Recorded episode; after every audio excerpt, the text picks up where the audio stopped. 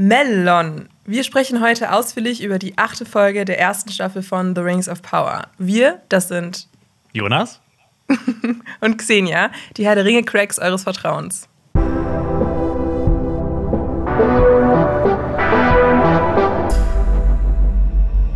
Ihr wisst ja schon, wie es läuft. Wir werden mit euch diese Folge Szene für Szene durchsprechen. Außerdem gehen wir auf die zugrunde liegende Lore ein, auf die Kameraarbeit, Sounddesign, Technisches und analysieren Figuren, Story und so weiter. Am Ende der Folgenbesprechung ähm, geben wir dann dieser Folge so eine Komplettwertung und gehen nochmal auf das Ganze ein. Und die nächste Folgenbesprechung wird es wahrscheinlich erst vielleicht in so zwei Jahren geben, wenn die zweite Staffel zu Rings of Power rauskommt. Aber Xenia und ich werden bestimmt noch in der Zwischenzeit noch die eine oder andere Sache aus dem Tolkien-Versum besprechen. Ich glaube auch. Ähm, außerdem haben wir für nächste Vi äh, Woche noch ein Video geplant, wo wir ähm, die komplette erste Staffel noch mal auseinandernehmen und zum Beispiel auf die drei besten oder die drei dümmsten Momente noch mal eingehen. Deshalb seid auf jeden Fall äh, gespannt. Ähm, das machen, haben wir früher mal am Ende der letzten Folge mal gemacht, aber das bläht dann immer so alles auf und am Ende ist man immer so ein bisschen durch und deshalb wollen wir da ein bisschen mehr Power reingeben. Und da kommt nächsten Dienstag ähm, äh, als Special quasi noch mal so eine Komplettmeinung zu der Folge. Deshalb solltet ihr uns abonnieren, damit ihr das auf keinen Fall verpasst. Ähm, wir haben natürlich wieder ein paar Fragen mitgebracht zu dieser, zu dieser Folge, zu der finalen Folge. Und äh, zum Beispiel äh, darunter gibt es die Frage, warum ähm, sind jetzt alle Zweifel zerstreut, dass Meteormann äh, Gandalf ist? Äh, wer sind eigentlich die Istari? Und wie war das in den Büchern mit Sauron und den Elben? Genau. Und, ich habe noch ein ähm, paar, paar mehr Fragen zu Du hast ein paar Folge. mehr Fragen? Ja, dann äh, hau raus. nee, nee, nee, ich meine jetzt nicht so. aufgeschrieben, aber so ja. in meinem Kopf. Ähm, diese Folge hat viele Fragen offen gelassen. Ja, das stimmt ja. auf jeden Fall. Ähm, da würde ich sagen, dann gehen wir zu unserem nächsten Teil, dem Kommentarteil. Ich mhm. möchte noch kurz ein bisschen Werbung machen für uns in eigener Sache. Wir haben eine Folge unserer Quizshow für einen voll Donuts letzte Woche rausgebracht mit Maurice von Mythen aus Westernis, dem absoluten Experten, ähm, wenn es um äh, Tolkien, Herr der Ringe, Hobbits und so weiter geht. Das ist eine richtig coole Folge geworden. Deshalb solltet ihr auf jeden Fall mal reinschauen. Klickt am besten hier auf das i, um da drauf zu kommen. Und äh, auch vielen auch Dank an alle für die ganzen Genesungswünsche äh, an mich. Ähm, also mir geht es ja ganz gut. Ähm, deshalb, ich bin leider immer noch positiv, deshalb, ähm, äh, also Corona-positiv, deshalb ähm, habe ich heute noch mal von zu Hause aus aufgenommen. Auch wenn es natürlich ein bisschen schade ist, dass wir jetzt die letzte Folge nicht äh, im Studio besprechen können. Aber vielleicht ja dann diese, dieses Komplettmeinungsvideo, aber kann ich natürlich noch nicht versprechen. Und ähm, dann würde ich sagen, kommen wir zu den Kommentaren, Xenia. Mhm. Ja, ich wollte eben noch sagen, ähm, dass ich auch in das Video reingeguckt habe und äh, ich bin sehr beeindruckt von Maurice. Ja, wollte ich nur Fall. mal kurz sagen, äh, ja, echt krass. Aber natürlich auch von dir. Also euer Wissen ja, ist auf jeden Fall battle, ja. battlewürdig. ja, aber dann fang gerne mit den Kommentaren an. Okay, äh, HP hat geschrieben, Xenia lebt den Traum eines jeden äh, langjährigen CSB-Abonnenten. Einst noch am Zuhören und jetzt selbst dabei. Ich selbst finde Hot D Rings of Power zwar weit überlegen, höre mir aber die Rings of Power Besprechung fast lieber an. Ihre Stimme hat eine Coolness und Ruhe, die man nur schwer beschreiben kann. Kuss an alle für die gute Arbeit, die ihr macht und gute Besserung an Joe. Okay, jetzt bin ich Joe. Das ist, das ist so ein neues Ding. Okay. Ja, genau, Xenia, ne? Cool. Ein Dankeschön. Kompliment für dich. Das ist, äh, ja, das freut mich voll. Ähm, ich werde ganz rot. Ich weiß nicht, ob man ja. sieht. ähm, ich habe auch. Und für, ja. für alle nochmal, ne, dass auch die Leute Bescheid wissen, wer noch hinter der Kamera aktiv ist. Der Patrick, der hat jetzt äh, die meisten der Besprechungen auch aufgenommen und geschnitten. Und die Laura, unsere Praktikantin, die hat äh, vor allem am Anfang da hatte der Patrick Urlaub, da hat, äh, ist sie da eingesprungen und äh, hat immer Kamera und Ton gemacht. Deshalb auch äh, vielen Dank an die beiden. Thumbs up. ähm, ich habe einen Kommentar mitgebracht von Luba. Manchmal habe ich das Gefühl, die Produzenten denken, der Zuschauer wäre dumm. Ich fand es echt mega cringe, dass zum Ende hin der Schriftzug Southlands in Mordor umgewandelt wird. Thanks, Captain Obvious. Und dann will man uns glauben machen, dass Isildur gestorben sei. Es kennt ja niemand von uns die Bücher, die Filme. Ja. Ja, ja ich, ich habe jetzt auch schon ein paar Videos gesehen, wo, wo Leute oder wo Fans das verbessert haben, diese Szene. Ähm, okay. Wir haben ja quasi auch schon einen Vorschlag gegeben. Ne? Hätten sie es einfach gesagt, wäre es besser gewesen als das mit dem Schriftzug. Aber ich habe ein Video gesehen, das war richtig gut gemacht. Da mhm. ähm, gibt es dann so einen Blitz, also so ein Blitzgeräusch von, vom Orodruin und dann geht das auf diese große Karte zurück, die wir auch schon okay. ein paar Mal in der Folge gesehen haben. Und ja. da gibt es ja auch diesen Schriftzug mit The Southlands, der steht dann, dann schon da und dann wird der durch Mordor ersetzt. Und das sieht schon viel besser aus als das, was Alles in der klar. eigentlichen Folge drin ist. Ja. Das glaube ich, dir, glaub ich dir aufs Wort. Ähm, ich habe ja schon gesagt, dass die Kartensequenz wahrscheinlich noch besser gewesen wäre. ja. Mhm. ja, das ist recht. Äh, Dorothee hat geschrieben, es passiert gerade so viel Mist auf dieser Welt, dass in die Folgenbesprechungen äh, wie ein sicherer Hafen, bei dem man für zwei Stunden alles ausblenden und sich in Fantasy-Welten verlieren kann. Danke für diese Zerstreuung, ihr macht einen wichtigen und unterschätzten Job. Ja, vielen Dank zurück, dass, dass, äh, dass ihr das so findet. Dass, äh, ja, ja, wir sind eine, eine, eine willkommene Ablenkung, äh, Xenia. Also ich kenne das voll, weil ich ähm, habe das auch immer sehr gerne, dass ich mich in so Welten reinfuchse, inklusive dann Mittelerde oder mhm. Westeros oder so, wenn es mir mal schlecht geht. Deswegen, ja, Dankeschön. Äh, ich habe einen Kommentar noch von Six String Violence. Laut der Enzyklopädie Metallum gibt es vier Metal-Bands mit dem Namen Gothmog. Und nur um nochmal hier diesen roten Faden durch unsere Folgenbesprechung durchzuziehen. Eine britische Doom-Metal-Band, eine schwedische Black Metal-Band, eine polnische Black Death Trash-Metal-Band, was auch immer das ist. Die konnten sich wohl nicht entscheiden. Und eine spanische Symphonic Black Metal Band. Ich finde es geil, wie viele äh, Genre, Untergenres äh, Genres auch haben können. Ich, ich auch. Ich wusste das gar nicht. Ich kenne mich damit gar nicht aus, aber umso cooler, dass so viele aus der Community sich da auskennen. Ja, das stimmt. Ähm, Chris von Baden hat geschrieben, bei Isildurs vermeintlichem Tod geht es nicht um die Spannung für den Zuschauer, sondern darum, was das mit Elendil macht. Da hat, äh, der hat Herr der Ringe nicht gesehen.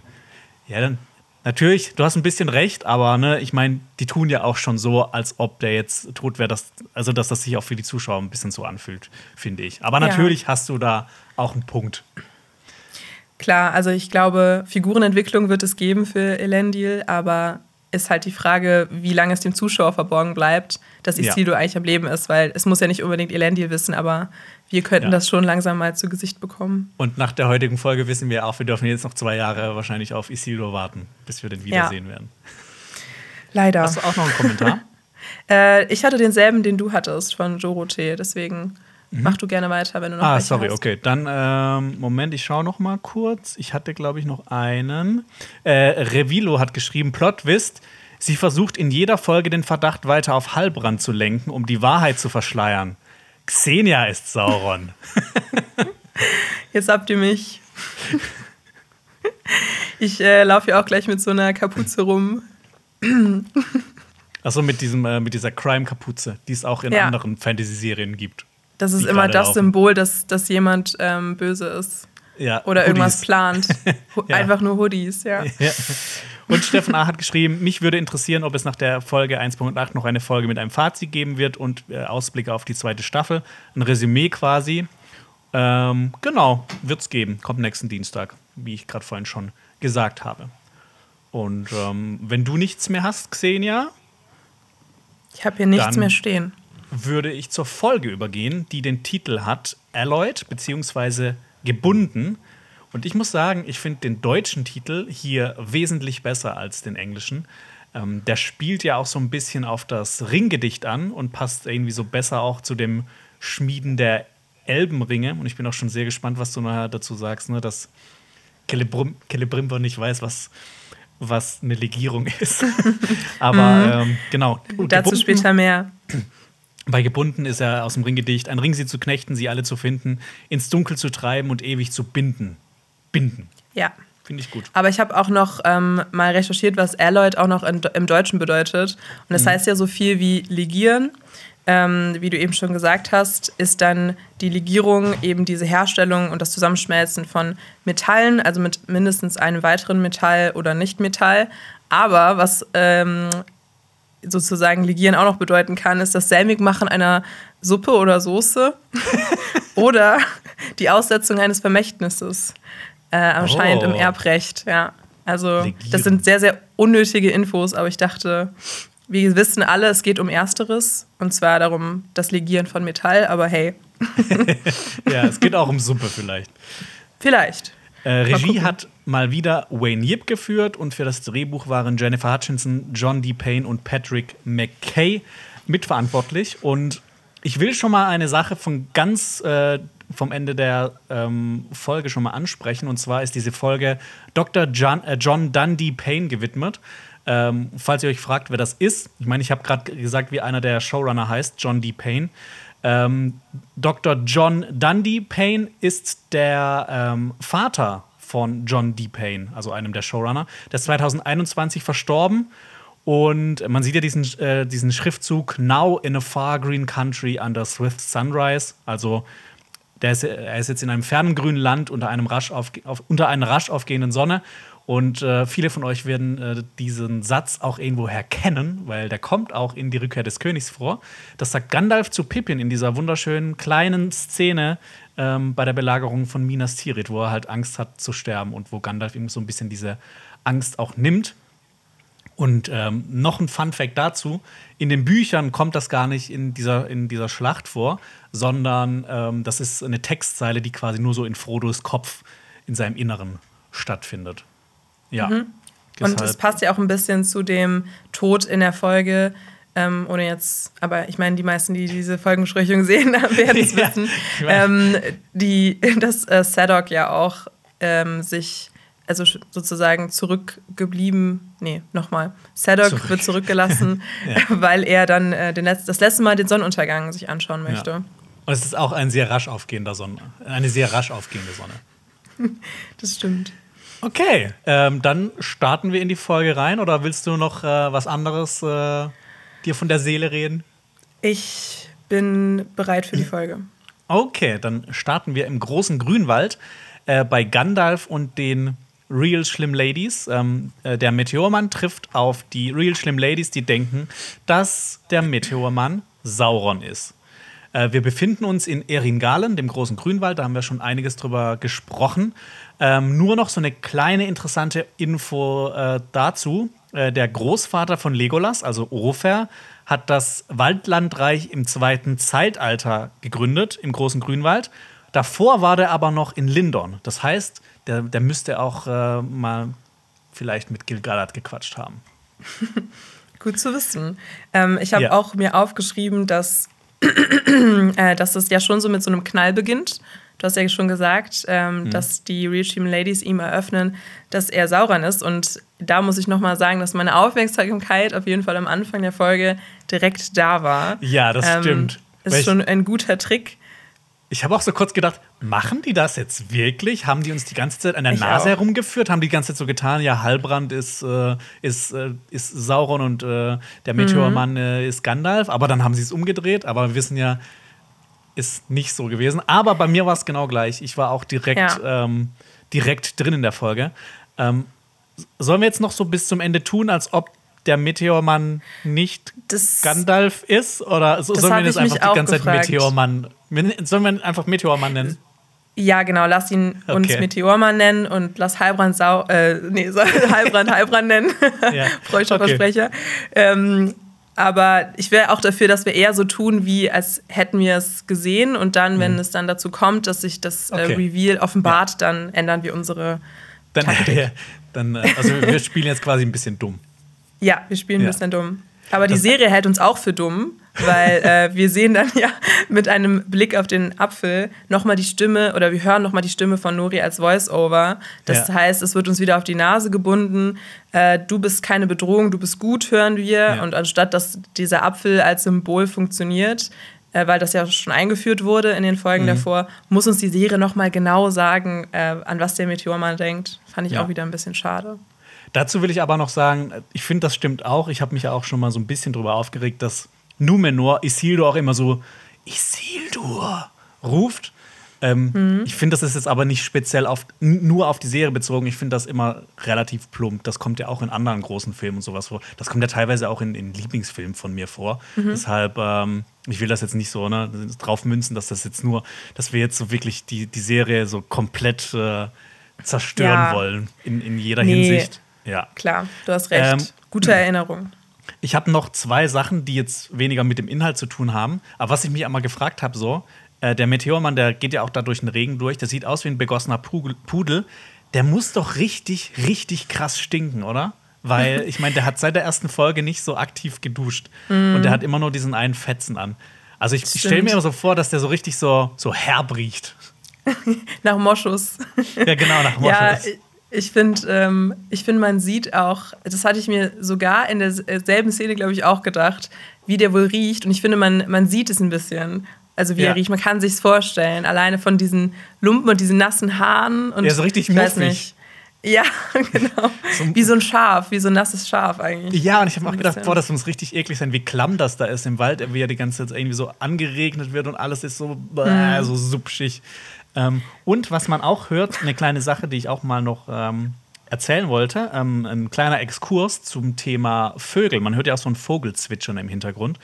Ähm, ein, äh, der Tonmeister von unserem World of Westeros Dreh, der Armin, der hat mir mal eine super interessante Sache erzählt. Und zwar, dass manche Tonmeister sogar darauf achten, dass Vogelgezwitscher geografisch zu, äh, zu Szenen passt.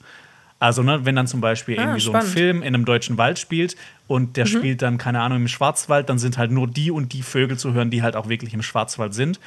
Und theoretisch kannst du auch über diese Ebene ähm, quasi die auch so, so, so Sachen beeinflussen. Ne? Also wenn du zum mhm. Beispiel mal ein Vogelzwitschern äh, ein, einspielst, das jetzt nicht zu diesem Wald passt, kann es ja vielleicht sein, dass das unterbewusst für dich auch so ein bisschen rüberkommt, dass da gerade irgendwas nicht stimmt. Also wenn halt irgendwie das Vogelzwitschern zum Wald nicht passt.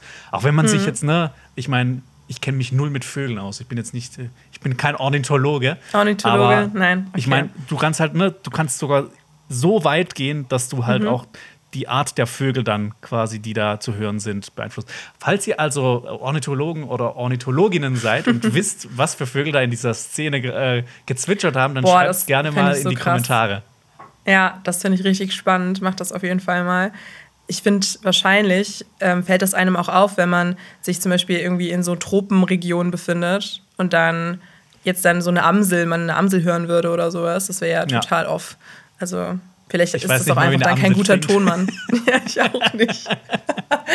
Aber ich, ich meine die, so diese groben Unterscheidungen. Ja, ja, also wenn etwas sich tropisch anhört oder so europäisch, ich glaube, das kann man dann schon noch unterscheiden, selbst als Laie. Das Aber ähm, also der Meteormann erblickt dann eine kleine Haarfußähnliche Gestalt und denkt, es ist Nori. Aber es ist in Wirklichkeit eine der Real Schlimm Ladies. Mhm ähm, Feminem. Feminem, Feminem, genau. ähm, Feminem kann nämlich auch ihre Gestalt wechseln, ähnlich wie Sauron. Wir wissen ja, dass Sauron auch ein Gestaltwandler war. Er hatte viele Namen und viele Gestalten. Da er einer der Maya war, konnte er sich in einen Wolf, eine Schlange oder auch einen Vampir verwandeln. Ja. Mm, und da habe ich mich gefragt, ob das der erste Hinweis ist, dass die Real Schlimm Ladies mehr sein könnten als nur Morgul-Magierinnen oder mhm. Priesterinnen von Morgoth. Da kommen wir vielleicht noch mal später zu. Ja, auf jeden Fall bei dieser Geisterszene, würde ich jetzt mal ja. behaupten. Ja, ja verschieben wir diese Diskussion. Ich muss aber auch sagen, ich fand die, diese Transformation war echt gut gemacht. Also da fand mhm. ich beeindruckend. Also das sah ja, auch so aus wie so eine perfekte Mischung aus wahrscheinlich irgendwie so rausretuschiert und äh, praktische Effekte. Und ich bin eh immer großer Fan davon, von, von sowas. Ich, ich finde auch eine der coolsten äh, Verwandlungsszenen äh, ist die von McGonagall, von Katze in McGonagall, die dann nur mit mhm. so einem mhm. Schatten angedeutet wurde. Ich finde sowas, find sowas richtig clever, ne? mhm. ne? wenn du nicht die Mittel dazu ja. hast, dass das gut aussieht, dass du es auch einfach so machen kannst. Voll. Und ich, hier wurde auf jeden Fall die Trickkiste gegriffen, weil wir wissen natürlich auch, dass diese Augen, wir, diese Augen verbinden wir ja mit Feminem und sie dann an Nori zu sehen, fand ich auch ein cooles Element. Das hat einen dann schon sehr gegruselt. Ja, ich habe ja. mich auch, ich habe auch witzigerweise den äh, Teaser zu der Folge im Vornherein angeschaut und mich gefragt so, hä, haben die jetzt also es wirkt so, als ob die Nori äh, quasi so verzaubert hätten, dass die jetzt auf ihrer mhm. Seite ist. Auf mhm. ihrer Seite sind. Äh, auf, dass sie auf ihrer Seite ist, sorry. Äh, deutsche Sprache ist schwer. Ähm, und genau eine der Real Schlimm Ladies sagt: äh, Wir kommen, um dir zu dienen, Herr Sauron. Mhm. Also quasi, ne? Ich meine, ich habe es im Deutschen mal mit Herr Sauron übersetzt und im Englischen ist es halt Lord Sauron. Äh, äh, dazu auch ein Mini-Exkurs. Ähm, äh, sie sagt in Warte, Quenya, bist du dir sicher, dass sie sagt Herr Sauron? Eigentlich sagt sie ja Fürst Sauron, oder? Ja, ja, also, eigentlich schon. Also, ich okay, mein, okay. aber die sagen ja auch manchmal Herr statt Fürst in der Serie. Also, okay. ich meine zum Beispiel, das, das, ja, ja. Also ich finde, das erinnert mich so sehr an Herr Frodo. Ja, Herr Frodo, ja. Gut. Ja. Nämlich in Quenya sagt sie Heru Sauron und im, äh, das ist ganz interessant, also das ist Quenya, Heru Sauron. Und im Lateinischen heißt Herus auch Herr. Und ich meine, Heru klingt ja auch schon ein bisschen wie Herr. Ähm, mhm. Kurzer Sprachexkurs. Cool. Ähm, ja, hast du es geglaubt, Xenia? Hast du geglaubt, dass die jetzt aus dem Meteormann ähm, äh, Sauron gemacht haben? Oder glaubst du, ja, also, hast du es nicht geglaubt? Oder also ich so, bin so, ehrlich. warst du so ein bisschen unsicher? Ja, Oder, ja, ich war mir ein bisschen unsicher. Also es ja. war so, ich habe das mir angeschaut und habe dann direkt gedacht, nein, nein, wirklich. ich, ich hatte kurz Angst, dass unsere ganzen Theorien äh, dann ja auf die Müllkippe ge geworfen werden können, ja, weil uns die Serie einen Strich durch die Rechnung macht. Das wäre so richtig, wie dumme Idioten dastehen. Total. Und dass die Serie wirklich das Einfachste macht, was geht, und zwar den Meteormann äh, als Sauron zu entlarven. Mhm. Aber dann habe ich noch mal kurz nachgedacht und äh, habe mir vorgestellt, okay, diese Folge geht noch so lange und äh, wahrscheinlich passiert noch relativ viel. Und wir haben gerade eben noch gesehen, wie der Meteormann sich ja an seine gute Seite erinnert, indem mhm. er den Apfel angeguckt hat. Deswegen äh, habe ich da dann schon dran gezweifelt. Wie war es bei dir? Äh, ich war auch so, ich war so kurz so, hey, machen die das echt? Und ich habe mich so kurz gefreut, so, okay, wurden wir die ganze Zeit an der Nase herumgeführt. Ähm, aber ich, da werden wir wahrscheinlich auch am Ende der Folge nochmal und zwischendrin dazu äh, zu sprechen kommen. Ich finde, ein großes Problem, was die Serie hat, ist der Spannungsaufbau. Ich finde, dass diese Szene viel früher hätte passieren müssen. Also schon in früheren Folgen ja. sogar. Ähm, dass man halt auch noch ein bisschen mehr geglaubt hätte, dass der Meteormann mhm. vielleicht Sauron ist, dass das halt sich ne, über Folgen diese Spannung aufbaut. Also wir haben ja immer schon drüber gemutmaßt, ne, weil es nicht so ganz sicher war.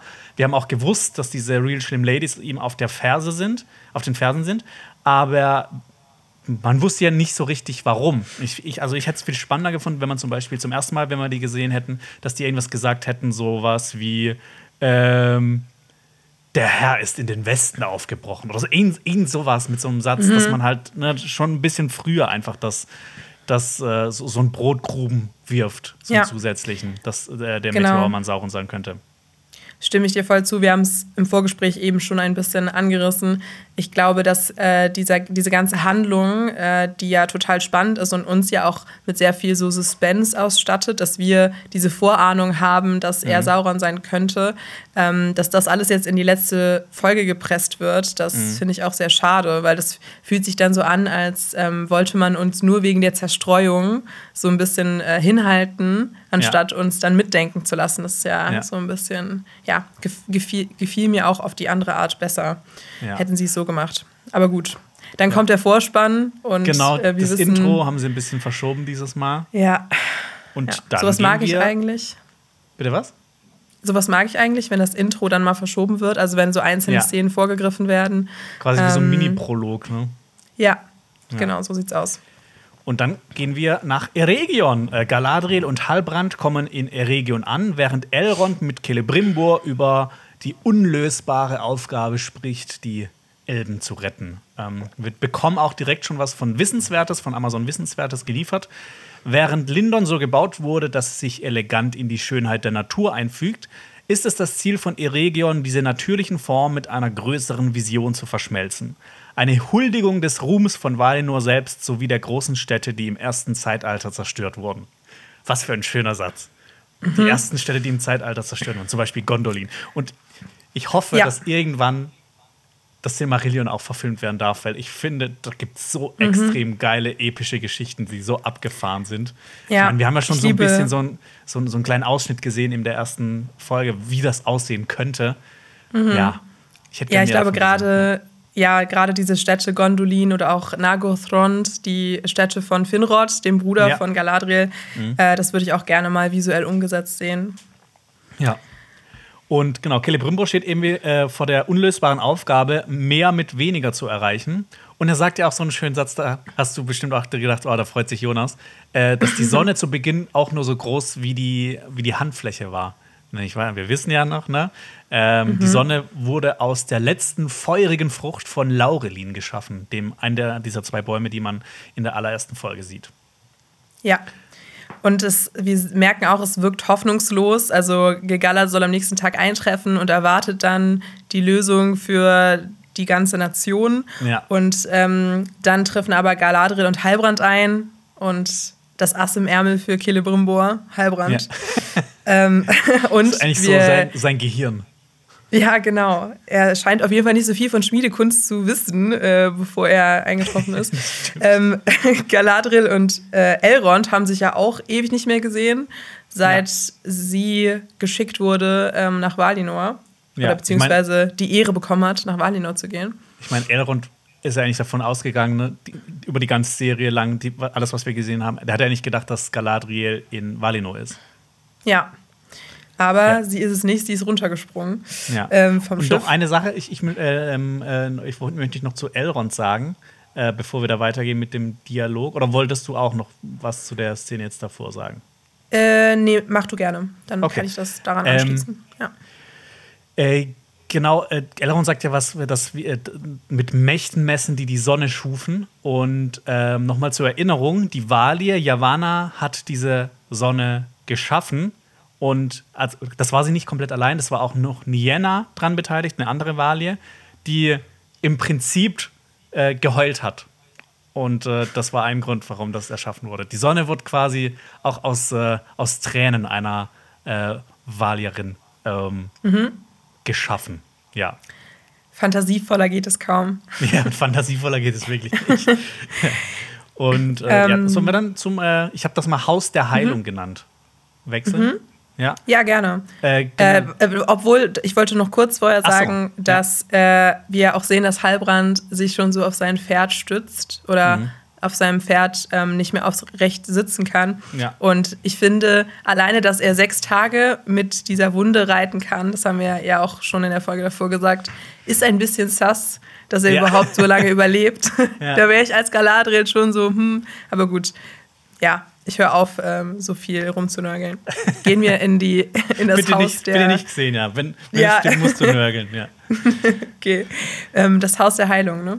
Genau. Äh, Galadriel und Elrond sprechen über den verletzten Halbrand. Ähm, genau, wir sehen so Heilerinnen im Hintergrund, die, die Halbrand heilen. Und ähm, ist natürlich klar, Elben sind gute Heiler bzw. Heilerinnen. Die sagen auch in Quenya Atule Goiviena ich habe das mal so übersetzt mit Komm ins Leben.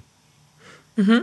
Ja. Habe ich auch mal bei meinem Elbisch, privaten Elbisch-Übersetzer eingegeben. Aber ja, ja. kam genau. auch sowas in der Art raus. Ja. Ich mochte auch das Setting, diese Tücher. Äh, das sah alles sehr cool aus. Es war ja alles in diesem dunklen Grün gehalten.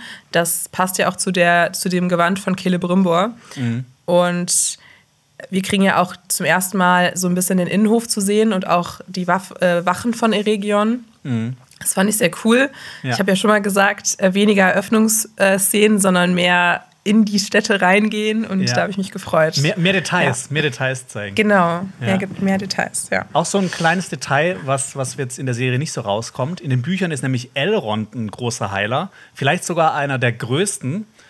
Es gibt da riesige Blog-Einträge, Essays und sowas darüber, wie Heilung funktioniert in der Welt von äh, Tolkien. Ähm, ich das, das, wird, das wird ganze Specials füllen, deshalb ähm, kann ich das jetzt nicht sagen. Aber nur, ne, dass, dass ihr wisst da draußen, es gibt da echt so viel Interessantes. Ähm, und ich habe ein paar Sachen mitgebracht. Ähm, nämlich Elrond ist ja eigentlich auch die Person, die sich um die Versorgung der Morgul-Wunden, äh, Morgul-Klingenwunde von Frodo kümmert in die Gefährten, weil Morgul, äh, Morgul, äh, Frodo bekommt ja von einem der Nazgul eine Morgul-Klinge in, mhm. Äh, in, in, die, in die Schulter gestochen. Und ähm, aber warum ist Elrond eigentlich so ein guter Heiler? Ähm, ein Grund dafür ist wahrscheinlich auch, dass er in direkter Linie mit der Maya Melian verwandt ist die auch, ne, ich meine, sie ist eine, sie ist eine fucking Maya, also hat er quasi auch Maya-Blut in sich. Mhm. Und das ist auch ein Grund wahrscheinlich, warum Aragorn so gut heilen kann. Das wird ja auch in den Filmen nie so wirklich. Äh, in, in der Extended-Fassung sieht man das, wie er sich dann um die Verwundeten kümmert. Und ähm, es wird immer so beschrieben in den Büchern, dass er heilende Hände hat. Und dass der ja. König halt äh, ne, einfach ein guter Heiler mhm. ist. Ähm, und das ähm, hat auch den Grund, weil, weil er auch über ein paar also nicht so nah mit, äh, mit, äh, mit, mit Melian verwandt ist wie Elrond, aber halt auch, er ist über ein paar Generationen, Mhm. über viele Generationen auch mit ihr verwandt. Und er wurde natürlich auch von Elrond aufgezogen, der ihn wahrscheinlich dann natürlich auch in der Heilkunst unterrichtet hat. Genau. Mhm. Deshalb hier so ein, Hm. auch ein kurzer Exkurs zu, zur Heilkunst. Da gibt es echt noch viel, viel, viel, viel mehr. Vielleicht Mhm. kommt das mal in einem der zukünftigen Specials bei uns noch genauer raus. Interessant, dass auch Elrond dann ja eher daneben steht, während die Heilerinnen äh, ihn heilen, aber wahrscheinlich. Der delegiert. Ja, er ist ja genau der delegiert, er ist ja mehr der Politiker in Ja. Rings of Power.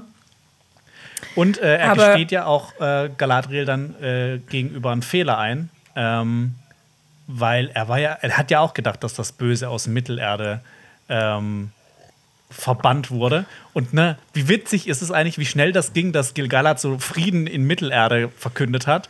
Und gefühlt so einen Monat später bricht der Orodruin aus und das Ende der Elben wird prophezeit. Ja, also da kann jetzt niemand Galadriel für verantwortlich machen. Ja. Ähm, Die hat die, hat's die ganze Zeit gesagt. Ja, da hat sie auf jeden Fall recht gehabt. Aber sie ist auch nicht so Gönner, nee, so, sie freut sich nicht darüber, dass sie recht hatte, was man Ja. vielleicht eher von der Figurenentwicklung vor dem Orodruin-Ausbruch von ihr gedacht hätte oder erwartet hätte.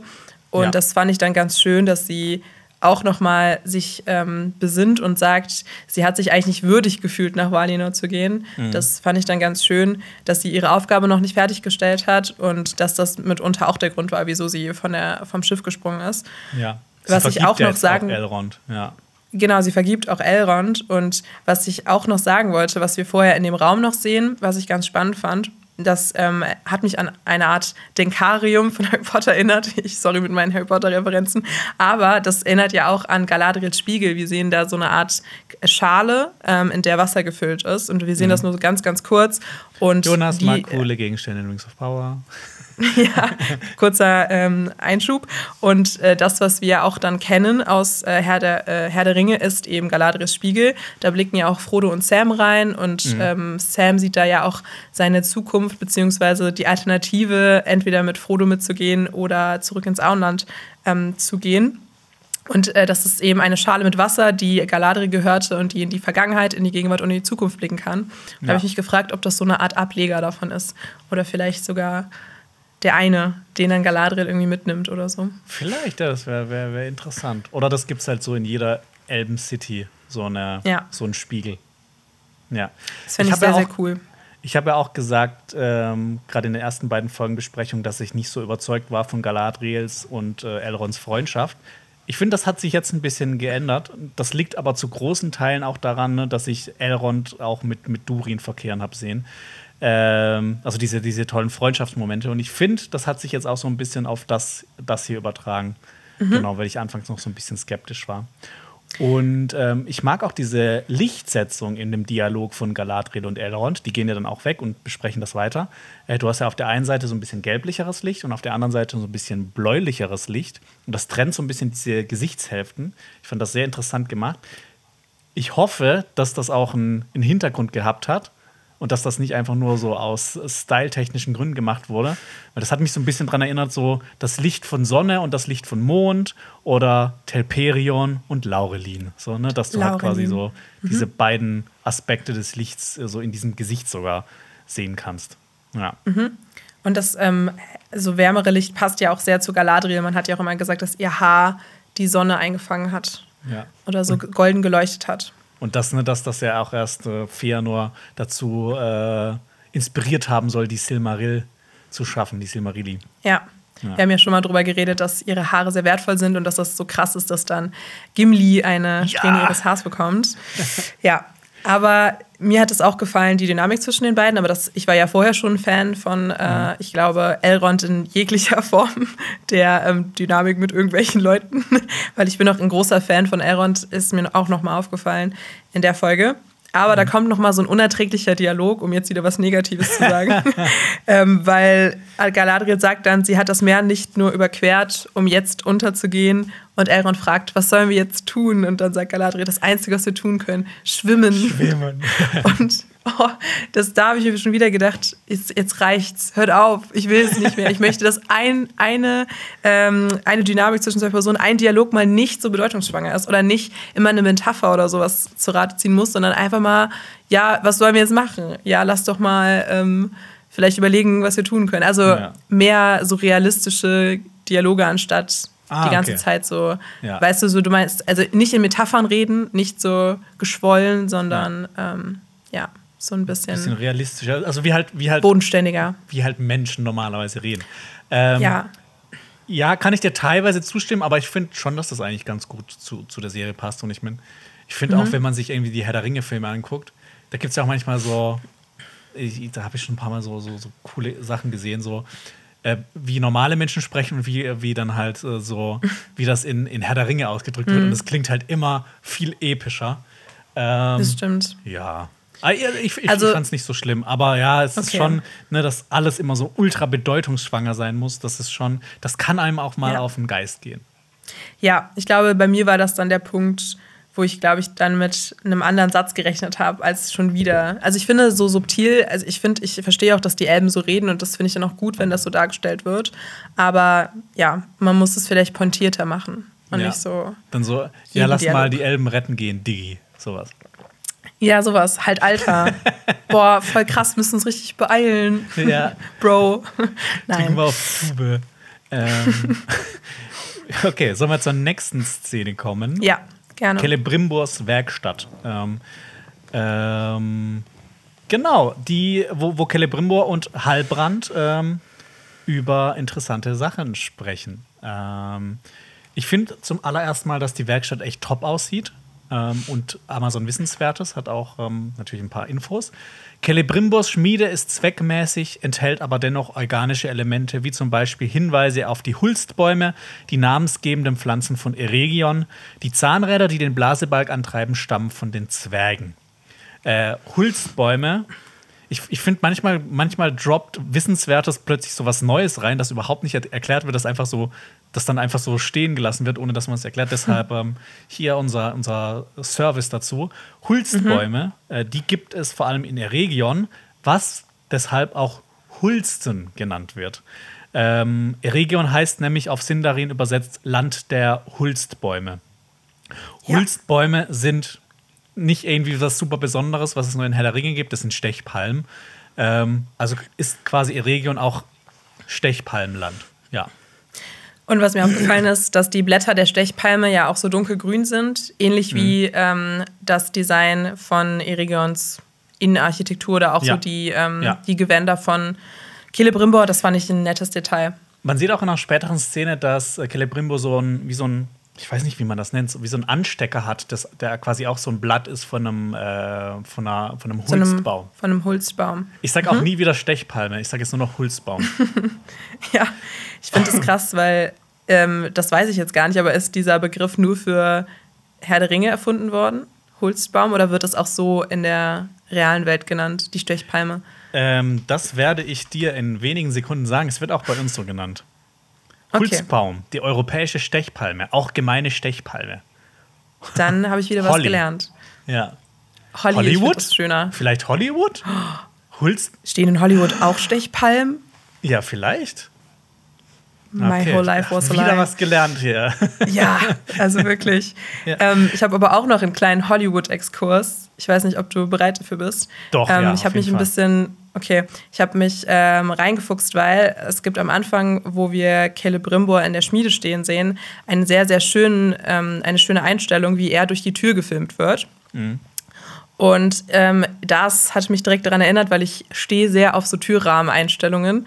Und ähm, in der Filmwissenschaft ähm, sind Türrahmeneinstellungen auch sehr, sehr berühmt, weil es gab mal diesen Western-Klassiker von John Ford, der heißt auf Englisch The, Search, The Searchers oder auf Deutsch Der schwarze Falke. Und äh, der hat diese Türrahmeneinstellungen berühmt gemacht. Ich weiß nicht, ob mhm. du den kennst, den Film wahrscheinlich. So. Namentlich, aber ich habe den äh, nicht gesehen.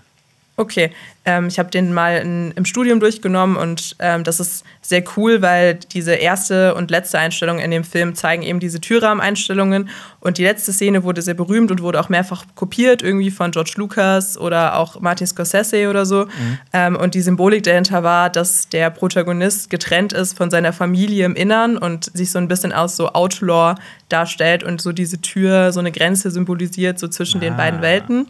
Ja.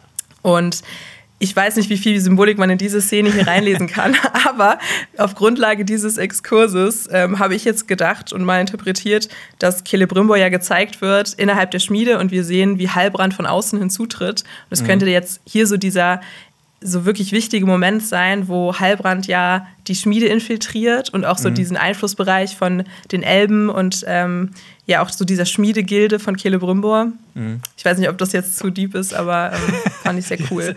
Können wir nur die Showrunner fragen, aber ich glaube, die haben äh, keine Zeit für uns leider. Na gut. ja. Aber ja, hier ein kleiner Türrahmen-Exkurs in der Filmwissenschaft. Sehr interessant. Vielen Dank dafür. Halbrand ja, kein Problem. Ähm, ist auf der Suche nach Galadriel was ich auch sehr witzig fand, dass er in einen riesigen Turm geht, die halt als Schmiede errichtet wurde, dass er genau da auf der Suche ist nach Galadriel. Und ähm, er schmeichelt auch Celebrimbor. Und jetzt gehen wir mal kurz, na, jetzt tun wir mal kurz nicht mehr so, als ob Halbrand nicht Sauron ist. Ähm, das passt ja auch, auch super zu Sauron, weil er ja auch als großer Verführer bekannt war. Ähm, also genau, und mehr dazu, dass Halbrand dann Sauron ist, das besprechen wir dann auf jeden Fall später, wenn er sich dann auch enthüllt. Ja. Mhm. Und ähm, ich will noch einmal so tun, nicht so tun, als ob Halbrand nicht Sauron wäre. Er sagt nämlich, ähm, er, er, spricht von einem Meister, von dem er lernte, der oft von Wundern sprach, die ihr, ersch ihr erschafft habt, also die Celebrimbor erschafft habt. Und das ist ja vielleicht auch so ein kleiner Hint, weil ähm, du kannst Meister hier ähm, äh, äh, in, in, zwei Varianten sehen.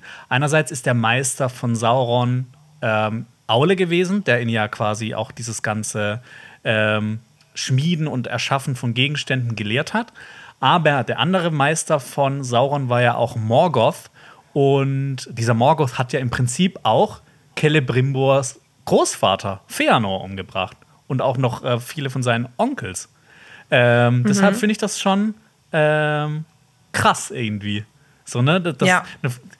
das klingt jetzt hier so, ja, wie, wie so eine, wie so ein, ne, wie, einfach wie so ein Einfach wie dahergesagte. So ein, ja, so dahergesagt, äh, aber was, was ja, dahinter ja. steckt oder stecken mhm. könnte, ist halt echt groß. Das mag ich. Ja.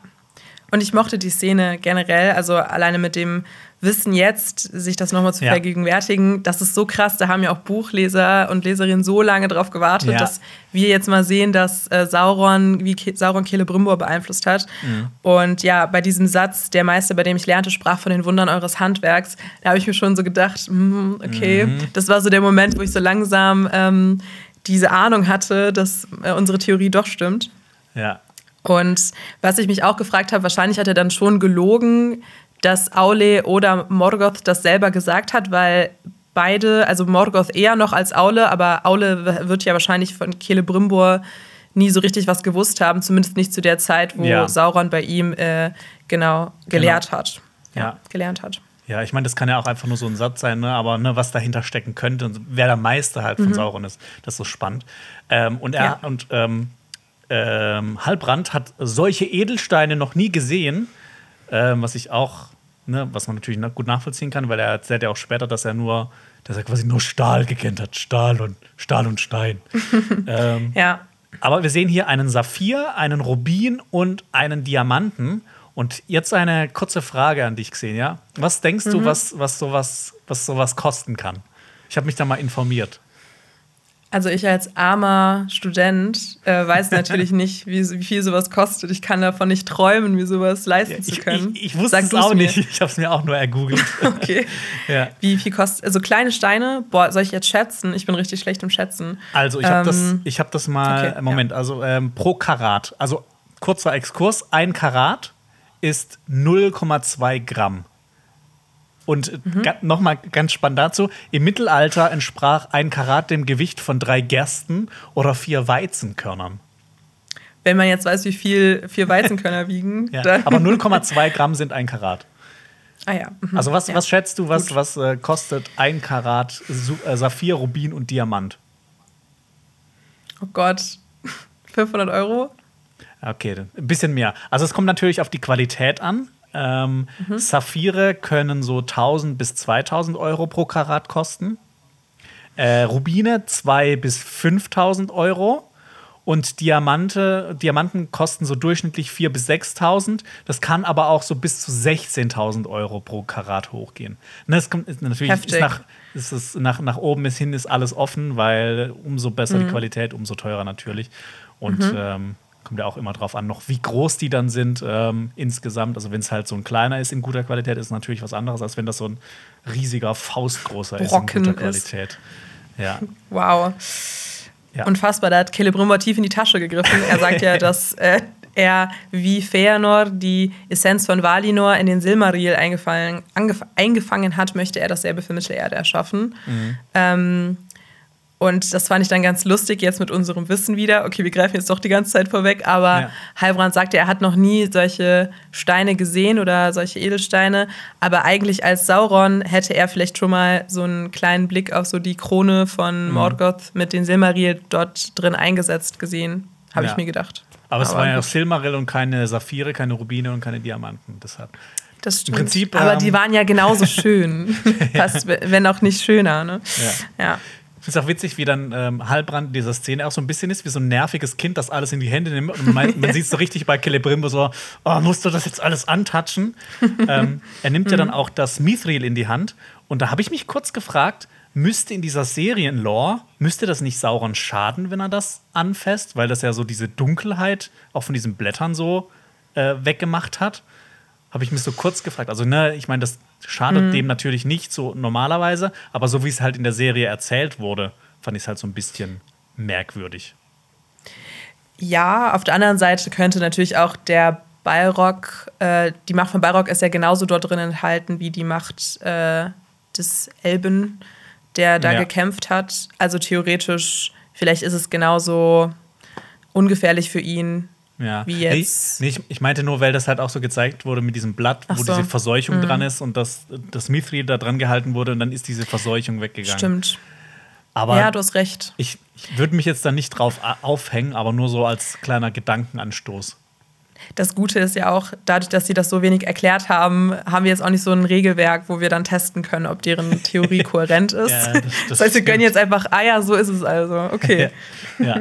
Und Halbrand schlägt Celebrimbor vor, ähm, das Mithril beizumischen und als Legierung zu verwenden.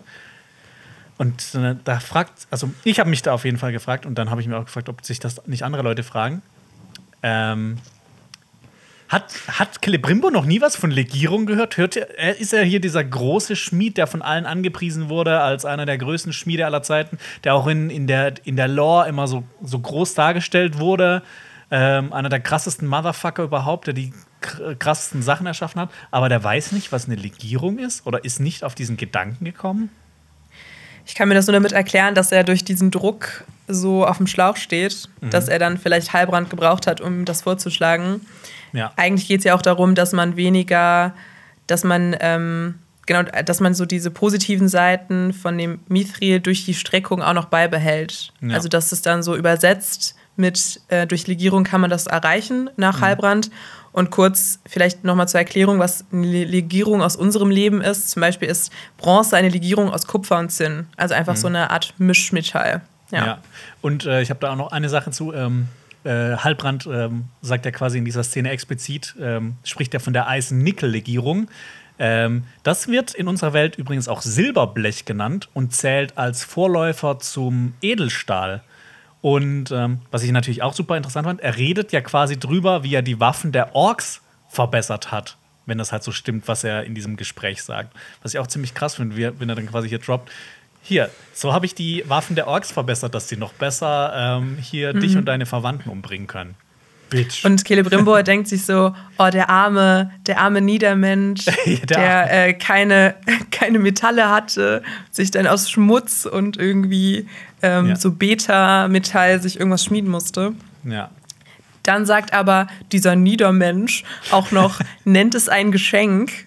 Ja. Und da habe ich dir nämlich, ja, das ja. war der Moment. da habe ich dir geschrieben und war so, dass wirklich, ich fresse einen Wesen, wenn Heilbrand nicht Sauron ist, weil ja. das würde nämlich nur Anatar, der Herr der Geschenke, sagen.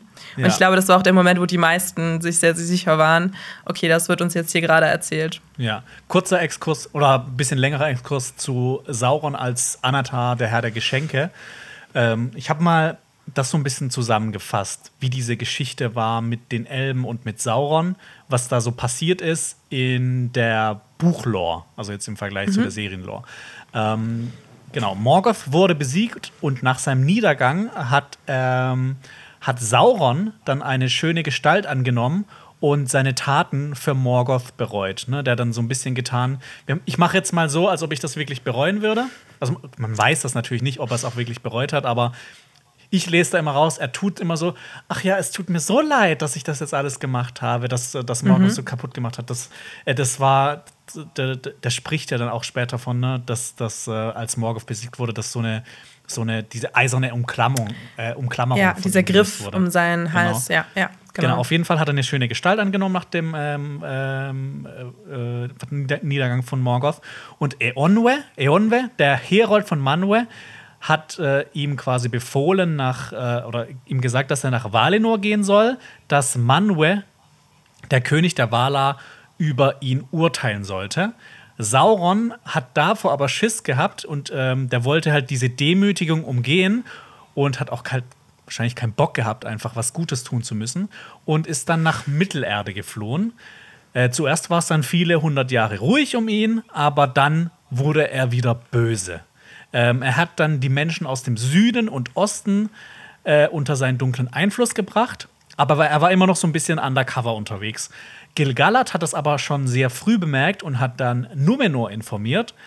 Und ähm, Sauron hat dann aber auch bemerkt, dass Numenor, also die, die Macht von Numenor immer weiter gewachsen ist und ist dann nach Mordor gegangen, um das zu seiner Festung auszubauen, weil das durch, durch diese, diese Berge äh, einfach gut geschützt ist vor zum Beispiel dann einem Angriff von Numenor. Ähm, bis dahin war dann halt Sauron eher so im Verborgenen aktiv und hat dann immer so ähm, ähm, seine, seine Macht gemehrt. Aber dann hat er so ne, der hat immer mal wieder seine Gestalt gewechselt. Er hat dann halt eine besonders schöne Gestalt angenommen und hat sich Anatar genannt, der Herr der Geschenke, und hat ähm, die verschiedenen Elbenvölker besucht und behauptet, ein Abgesandter der Valar zu sein. Und Elrond und Gilgalad zum Beispiel, die haben ihm gar nicht vertraut. Ähm, Galadriel auch nicht, die war eine der ersten, die komplett gegen ihn war. Ähm, ähm, deshalb war er in Lindon zum Beispiel überhaupt gar nicht willkommen. In Eregion wurde er aber mit offenen Armen begrüßt. Hier hat ihm dann quasi nur Galadriel misstraut, weil sie ja auch äh, Eregion mitgegründet hat. Ähm, Mehr dazu haben wir auch noch in, äh, in, unserem, in, unserem einen Special über die Ringe der Macht erzählt. Ähm, aber auf jeden Fall hat Anatar viele Jahrzehnte unter Celebrimbor und seinen Elben verbracht, hat ihn hat sie ganz viel gelehrt über die Schmiedekunst und sowas. Und die äh, Elben und Celebrimbor haben viele große Werke erschaffen. Und auf dem Höhepunkt haben sie eben die Ringe der Macht mit Hilfe von Sauron erschaffen. Und die drei Elbenringe ohne die Hilfe von Sauron. Und deshalb waren die Elbenringe nicht so komplett verdorben. Und mhm. ähm, ne? ich habe gesagt, er war viele Jahrzehnte da und hat die gelehrt. Und ne, ja. das haben wir auch dann direkten Vergleich zu der Serie, wo, wo er quasi zehn Minuten da ist und nur Celebrimbor irgendwie so zuspricht. Ja, zumindest nur einen Tag, weil wir wissen ja, dass Gilgalad am nächsten Morgen kommen soll. Und er ist auf jeden Fall auch wieder direkt gesund äh, nach ein paar Minuten und marschiert dann ja direkt in die Schmiede. Ähm, und ja, voll danke für den Exkurs. Ähm, da kommen wir gleich vielleicht auch nochmal, wenn wir über die Elbenringe reden, können wir ja auch nochmal genauer über das Schmieden und den Prozess reden. Was ich auch noch am spannendsten finde, ist, dass äh, Celebrimbor und äh, die, seine Schmied, ähm, seine Sch Schmiedegilde, ähm, dass die ja auch anfällig waren für Sauron, weil er ja auch steht für so Fortschritt und so Kunstfertigkeit mhm. und dass man ja auch bei ihm gemerkt hat, dass er so sehr viel Talent mitbringt und davon war Celebrimbor halt beeindruckt mhm. und er hat ihm auch geschmeichelt und das sehen wir ja auch hier mhm. und dass er ihn auch versprochen hat, ja so ein bisschen aus Mittelerde so ein zweites Paradies zu machen, ähnlich wie Valinor. Ja. Ja. Und ähm, das finde ich dann auch nochmal spannend, vielleicht nochmal so als Zusatz. So hat er die Elben gekriegt. Ja, verstehe ich auch ein bisschen. Und hast du die mal Anata angeguckt? Also es war wirklich eine sehr, sehr schöne Gestalt. Ich kann ja auch verstehen, dass man da also, ein bisschen tempted war. Also ja. meinst du Fanart von Anata, meinst du, oder? Ja, ja, Fanart von Anata, genau. Es gibt ja, ja. auch ähm, eine Darstellung von Sauron äh, in den ähm, hier Shadow of Mordor Spielen. Ähm, mhm. Da wird er ja auch quasi in so einem weißen Gewand gezeigt. So, er sieht auch aus wie ein, wie ein Elb, ähm, aber er hat so, ne, so, so böse Augen. Ja, und so lange weiße Haare, so ein bisschen ja. ähm, wie Thranduil, finde ich, vom Look. Stimmt, ja. ja. Mhm. Okay, dann äh, hast du noch was zu der Szene zu sagen oder sollen wir weitergehen nach Numenor? Lass mal weitergehen nach Numenor. In den Königspalast. Äh, Pharason spricht vom baldigen Tod Tar Palantirs und ähm, Earien soll den König zeichnen, stößt dann aber auf ein Geheimnis auf den Palantir. Ähm, genau. Pharason ähm, will für den äh, bald toten König ein Grabmal schaffen, das ihm die Unsterblichkeit gewährt, die ihm halt so im Leben verwehrt geblieben ist. Und das haben wir auch schon öfters mal gesagt, dass ähm, die Numenora im äh, Laufe der Jahrhunderte und Jahrtausende immer mehr ähm, nach dieser Unsterblichkeit der Waler und Elben verlangten und da quasi auch äh, extrem neidisch drauf waren. Deshalb, ich finde, das ähm, äh, haben die in der Serie eigentlich sehr gut dargestellt, vor allem in der Szene. Mhm. Und ähm, das sieht wurde man ja auch schon mal in einem Wissenswertes ange angerissen. Genau. Genau, also dass äh, die sich so diese großen Grabmäler bauen wollen. Ja. Und dann äh, sieht, sieht, man auch, dass Earien da ist. Und dann habe ich mir gedacht, oh ne, nicht schon wieder die, man sieht ja dann im Hintergrund auch noch Kämen. Und kann die jetzt nicht eine andere Aufgabe bekommen?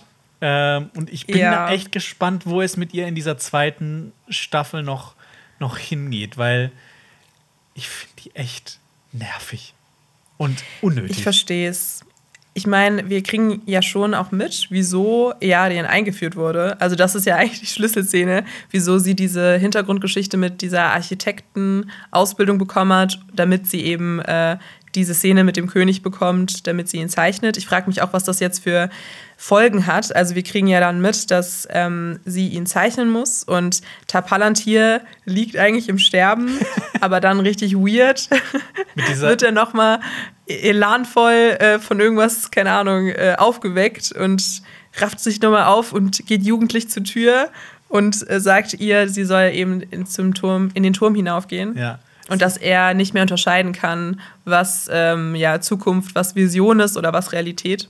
Und was wir natürlich auch mitbekommen, er kann nicht mehr unterscheiden zwischen seiner Tochter und zwischen Earien. Ähm, ja. Finde ich auch witzig, ähm, dass, das, ne, dass dass so ein König, der im Sterben liegt, äh, etwas verwechselt. Das hat mich an, äh, eine, eine andere Serie, hat mich Hast das erinnert. und, ja, ja. Und ähm, er trägt da auch so ein cooles Diadem. Ähm, und ich habe mir da so ein bisschen herausgelesen, das ist wahrscheinlich so eine Nachbildung von dem Diadem, das auch Erendil getragen hat, in dem äh, das, äh, der, der Silmaril quasi dran gemacht wurde. Das wird ja immer so gesagt, dass er das in seiner Stirn trug. Und ähm, ja, genau. Ja, ich fand es ich fand's eben witzig, dass hier auch das so eine Verwechslung gibt, dass ein König nicht weiß, wer seine Tochter ist. Und Fun Fact: Die letzte Folge von Andor hieß auch das Auge, das so wie Auge, die letzte ja. Folge von, also die, die siebte Folge von äh, Rings of Power. Es gibt gerade so viele Überschneidungen, finde ich. Ja. Finde ich echt witzig. Ich, ich frage mich, ob das entweder alles in einem Writers Room passiert ist oder ähm, ob die sich dann gegenseitig ein bisschen zitieren wollten. Nee. Aber auf der anderen Seite hat man ja viele Elemente bei House of Dragon, Game of Thrones oder bei ähm, Herr der Ringe ja auch ähnlich. Ja. Ne? Das sind ja auch, äh, George R. R. Martin hat sich auch bekanntlich von J.R.R. Tolkien inspirieren lassen. Mhm. Sehr, sehr viele Kürzel hier. Ja. Ähm, sie geht dann ja auch den Turm hinauf, wie zuvor schon Galadriel und auch Miriel, und blickt in den Palantir. Und auf Wissenswertes steht dann auch nochmal, dass in dem Turm eben Artefakte des ersten Zeitalters gelag gelagert werden. Und wir haben ja schon mehrere identifiziert, die sich in dem Turm befinden. Ja. Da haben wir schon mal in einer Folgen, äh, Folge zuvor drüber geredet. Aber wir sind jetzt auch äh, mehr und in einem fokussierteren Shot den Drachenhelm von Dorlumin. Ja. Der ja auch ähm, das Erbstück des Hauses Hador war und der zuletzt Turin Turambar gehört hat. Ja. Das ist auch ein sehr, sehr cooler, eine sehr, sehr coole Figur aus dem Silmarillion. Ja, ja. auf jeden Fall. Also, ne, können wir immer nur sagen, man könnte ganze Specials füllen mit den Sachen, die der, Ja. und die der und viele andere geleistet haben. Man sieht aber auch noch im Hintergrund so ein Bild mit zwei Perso Personen und eine davon hat etwas Leuchtendes in der Hand. Und ich habe mir kurz äh, überlegt, ob das vielleicht Bearden und Luthien sein sollen. Weil Beardens Aufgabe war es ja auch, eine, ein Silmaril von Morgoth zu stehlen. Und vielleicht hat er diesen Silmaril gerade dort in der Hand. Und der, der scheint ja quasi auch durch die Hand durch. Und ähm, Das haben wir, glaube ich, aber auch schon in der Folge davor analysiert. ach so, echt? Ja. Boah. Das war Das nämlich Bild. auch schon mal sichtbar. Das Bild, das haben wir schon mal erwähnt, dass wir das denken, dass das Bearden und Luthien sind. Echt? Das habe ich komplett Ja, ich meine vergessen, schon. sorry. Alles gut, vielleicht vertue ich mich auch, aber Ja. ich bin mir ziemlich sicher, Ja. weil wir haben ja schon mal die einzelnen Gegenstände auseinanderklamüsert. Dann war ja auch da Narsil zu sehen Mhm. oder Aranruth. Äh, da haben wir noch debattiert, was was ist. Ja. ja. Und äh, genau, Earien enthüllt den Palantir. Und ich meine, wir wissen ja, das musste die Serie nicht weiter erzählen. Wir wissen jetzt wahrscheinlich, dass sie auch diesen großen Untergang von Numenor sehen wird. Und ich bin sehr gespannt, wo es dann eben in der zweiten Staffel noch mit ihr hingeht. Ich habe so ein bisschen die Hoffnung, dass sie vielleicht auch eher zu diesen Königsleuten zählen wird, also dann eher auf Pharaons Seite ist und so ein bisschen dann auch gegen ihren Vater arbeitet, obwohl es halt ihr Vater ist. Und ich finde, da, damit könnte man vielleicht noch irgendwas Interessantes erzählen, weil ne, ich bin, bin einfach nicht so der Fan von ihr. Ich finde es gar nicht so schlimm wie du. Ich glaube auch, dass ich das spannend fände, wenn man nicht diesen Fokus auf diese Kemen-Nearian-Liebesgeschichte legt, sondern wirklich dann erzählen möchte, dass sie als Teil einer getreuen Familie ähm, eher mehr dem König zugewandt ist und dann diese Info, dass Numenor umgeht, untergeht, vielleicht umdeutet, als Galadriel ist schuld oder die Elben sind schuld. Und dass sie das dann irgendwie so, so verwendet. Oder es zeigt natürlich jetzt den Moment, wo sie doch wieder zu den Getreuen Ja. sich so zuwendet. Aber das fände ich dann so ein bisschen unauserzählt. Also das wurde uns ja gar nicht gezeigt, Ja. dass da überhaupt ein Konflikt entsteht, weil äh, Elendi das ja gar nicht mitbekommen hat, dass sie ähm, eher nicht möchte, dass sie nach äh, Mittelerde ziehen. Ja. Also das fände ich halt auch irgendwie so ein bisschen. Ich hoffe Ja. nur nicht, dass das so eine Romeo und Julia-Geschichte wird, so 5000 Mal schon gesehen. Aber ich glaube nicht. Ich, ich meine, wir wissen es nicht, aber ich, ich bin eigentlich gespannt auf Numenor in der zweiten Staffel. Aber was ich mich gefragt habe, ist, dass wir das ja sehen, äh, wie sie in den Palantir guckt, aber nicht so richtig. Ich hätte mir da noch gewünscht, glaube ich, dass man so eine Andeutung hat, dass sie jetzt diese Vision äh, nochmal sieht.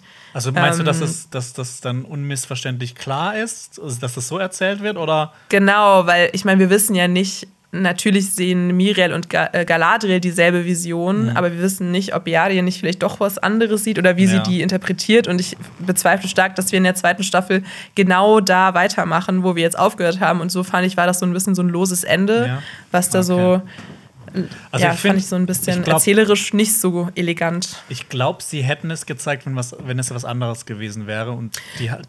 Deshalb, Klar. Ja. Aber man kann sich natürlich auch nicht 100.000 Prozent sicher sein. Ja, Aber ich habe das das dann schon so interpretiert. Okay. Ähm, sollen wir zurück nach Mittelerde? Nach Eregion? Bitte. Bitte. Endlich.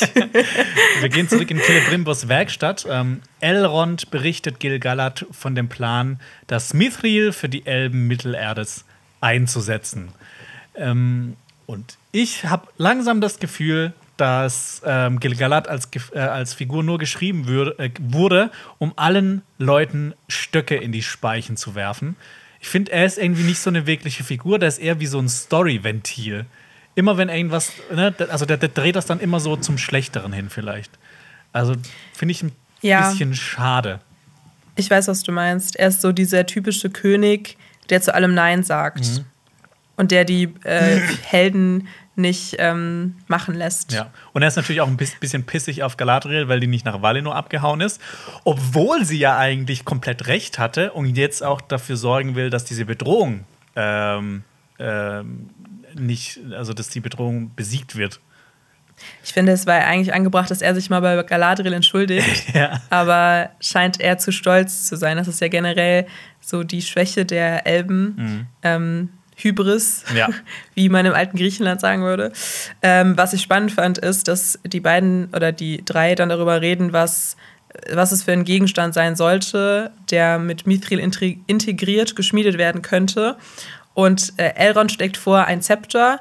Galadriel, stets die Kriegerin, sagt ein Schwert. Das fand ich dann sehr passend. Und Celebrimbor sagt dann eine Krone mit Blick dann auf Gilgalad, weil er will, dass Gilgalad diese Krone trägt. ähm, und Gilgalad ist dann ja nicht so begeistert davon. Es ja. fand ich dann auch gut, dass er berechtigte Einwände hat, so viel Macht auf eine Person umzupolen. Wird ja auch nochmal später wichtig mhm. in der Geschichte. Und dann erklärt aber Celebrimbor, dass eine runde Form ideal wäre, damit das Licht sich in einem Kreis auf sich selbst zurückwirft und die Kraft dann nochmal potenziert. Fand ich sehr interessant. Schon ja, Weil wenn man die Krone aufhat, irgendwo. dann funktioniert das doch gar nicht, dass das das Licht zurückwirft, oder? auch wieder wahr. Aber ich, ich war, mich hat das überzeugt. Ich war so, ich stimmt, das klingt voll intelligent. ich war so, alles klar. Aber ich habe hier an dieser Stelle auch, ich habe mir mal Gedanken gemacht, was es noch für mögliche andere Gegenstände oh, gibt, okay. die rund sind, die man am, äh, am Körper tragen kann. Und meine Petition, dass sich da vielleicht jemand mal ähm, niederlässt, das dann auch mal zu schmieden.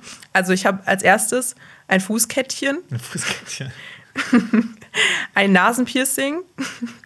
Oder eine Kreole, aber nur eine einzige, ja, weißt du? Also eine richtig fette. genau, so ein richtig so fetter Ohrring. So, so, so schief äh, rumlaufen genau. kann. Ja. Das fände ich auch ganz nett, wenn man dann gegallert oder so mit so, einem, mhm. so einer Kreole sieht. Ja. Ähm, ja. Was natürlich auch noch rauskommt, ähm, Gil Galad äh, ist nicht der netteste. Der ist ein, in, im Prinzip ein arrogantes Arschloch, weil er ja auch Halbrand als niederen Menschen bezeichnet. Also ich meine, er ja. ist halt der einzige von den ganzen Elben, die da anwesend sind, der richtig scheiße ist zu Halbrand. Und ich meine, das passt ja auch so ein bisschen zu, ne? Ich meine, äh, Halbrand wurde ja schon auf Numenor als niederer Mensch bezeichnet. Jetzt kommt noch Gil Galad.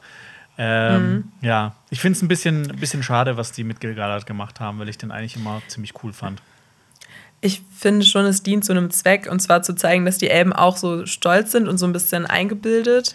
Das ja. mag ich eigentlich, dass die jetzt auch nicht so perfekt sind. Ähm, aber ich finde in der Mischung mit diesen berechtigten Einwänden, dass er nicht möchte, dass so viel Macht auf eine Person umgemünzt wird und diesem Stolz von ihm, ist es so ein bisschen so ein komischer Mischmasch aus, man kann sich nicht entscheiden, ob man Gegalat jetzt recht äh, also ob man, ob er recht hat, mhm. weil er eben die Gefahr wittert, dass er ja auch nicht möchte, also er möchte nicht so diese machtvolle Person sein, äh, die dann so viel Verantwortung trägt, mhm. ob er jetzt König ist oder nicht, aber gleichzeitig ist er irgendwie fremdenfeindlich oder irgendwie so sehr herablassend zu Heilbrand. Also das ist irgendwie so ein bisschen, ja, ja das ist schon der, recht. Ich finde, der, der, der erinnert so auch gut. sehr an äh, Thranduil, weil der ist ja auch, wird in den Hobbit-Filmen ja auch als sehr arrogant dargestellt. Ja, das stimmt. Ja. Äh, Aber ich hatte mir auch mehr von ihm erhofft. Ja, vielleicht in der zweiten Staffel. Ähm, Celebrimbo sagt ja auch, dass die Anregungen Hallbrands der Schlüssel waren, der den Damm geöffnet hat. Und da habe ich natürlich auch direkt wieder an diese sauren Klinge gedacht, die auch den Damm geöffnet haben. Da frage ich mich, ob, mhm. die, äh, ob die dann auch in, dieser, in diesem Dialog genau daran, darauf anspielen Bestimmt. wollten, so ein bisschen. Ja. Und, ich ähm, vermute stark. Celebrimbo redet ja auch mit exakt den gleichen Worten wie Ada bei Galadriels Verhör, also dieses Macht über das Körperliche und von der, ähm, genau von dieser ähm, wie, wie, als, äh, als Unseen World. Ich weiß gerade nicht, wie, wie, wie das im Deutschen Unsichtbare Welt. Unsichtbare Welt, ja. Ja. Ja, aber Gilgalad ist nicht überzeugt und befiehlt allen, die Stadt zu räumen. Mhm. Und das ist auch der Moment, wo Galadriel das erste Mal ein bisschen anfängt nachzudenken. Also und äh, auch merkt, dass er das die gleiche Wortwahl nutzt wie Ada. Ja. Und Kille, sie fragt dann Celebrimbor, ähm, wo er diese Worte her hat oder ob Halbrand bei ihm war. Das heißt, sie vermutet schon, dass Halbrand eigentlich ja. derjenige ist, der da die Strippen zieht. Und äh, Celebrimbor kann sich nicht mehr daran erinnern, wer ihm diese Worte zugeflüstert hat. ja. Und ich finde, hier merkt man dann auch, dass er schon sehr Saurons ähm, Flüstern verfallen ist oder ja. dass er ja auch vielleicht schon vorher beeinflusst wurde, ja. wer weiß. Ähm, ja, ich hoffe immer noch, dass die Origin-Geschichte von Mithril eigentlich auch nur äh, von, aus Heilbrands Feder stammt und dass er das so nur erzählt hat, damit die Elben äh, das alles planen und sich zu retten. Aber es ah, ist eigentlich okay. nur eine Lüge ist. Dass das alles ein ja. Hoax ist eigentlich. genau, aber es ist äh, sehr weit gegriffen. Ich glaube ja. nicht, dass das stimmt. Ja. Ähm, es geht dann auch direkt weiter. Wir bleiben noch in äh, Eregion, äh, nämlich Elrond ähm, schlägt dem König vor, noch mehr Zeit für das Schmieden zu brauchen. Also, wie, wie habe ich es formuliert? Elrond schlägt bei seinem König noch mehr Zeit für das Schmieden raus. So wollte ich es eigentlich sagen. Ähm, mhm. Genau, Gil-galad trägt hier einen Speer und dieser Speer ist Aeglos. Ähm, Wissenswertes hat dazu, äh, folgendes: Gilgalad trägt seinen großen Speer Aeglos. Auf seinem Griff steht eine Warnung an seine Feinde in der Elbensprache Sindarin. Ähm, ich weiß natürlich nicht, was da drauf steht, weil ich es nicht entziffern konnte. Ich habe auch mal nachrecherchiert. Ja. In dem Spiel Shadow of War steht äh, auch etwas auf dem Speer drauf, also auf Eglos mhm. von Gegallat. Und zwar steht da drauf: ähm, Gegallat schwingt einen gut gemachten Speer. Der Ork wird meine Eisspitze fürchten. Wenn er mich sieht in Todesangst, äh, Todesangst er wird meinen Namen kennen: Eglos. Oh, Okay, das steht ja ganz schön viel drauf. ja, ich auch gemeint, wie passt es da drauf? Weil die, der Speer sieht sehr schmal aus in der Serie, aber kann mir vorstellen, dass das vielleicht sogar ein Hint ist an die Lore. Also natürlich ist es nur in einem Spiel mhm. so, aber ähm, Vielleicht, ja. ja. Und ähm, es, immer, es wird immer so erzählt, dass das eine super mächtige Waffe ist. Ähm, die wird auch in den Büchern erwähnt. Und ähm, heißt übrigens auch eine Pflanze und der Name bedeutet Schneespitze. Ja. Ja. Genau. genau. Und, und Elrond schafft es natürlich dann auch, seinen König zu überreden, weil er ist ein Diplomat. Mhm. Und dafür, dass äh, Gegallert sagt am Ende, am Anfang noch, ah, wir haben gar keine Zeit, ja. scheint er jetzt doch relativ schnell zu sagen, ja, okay, ja. nur weil du es bist, Elrond. ja. ja.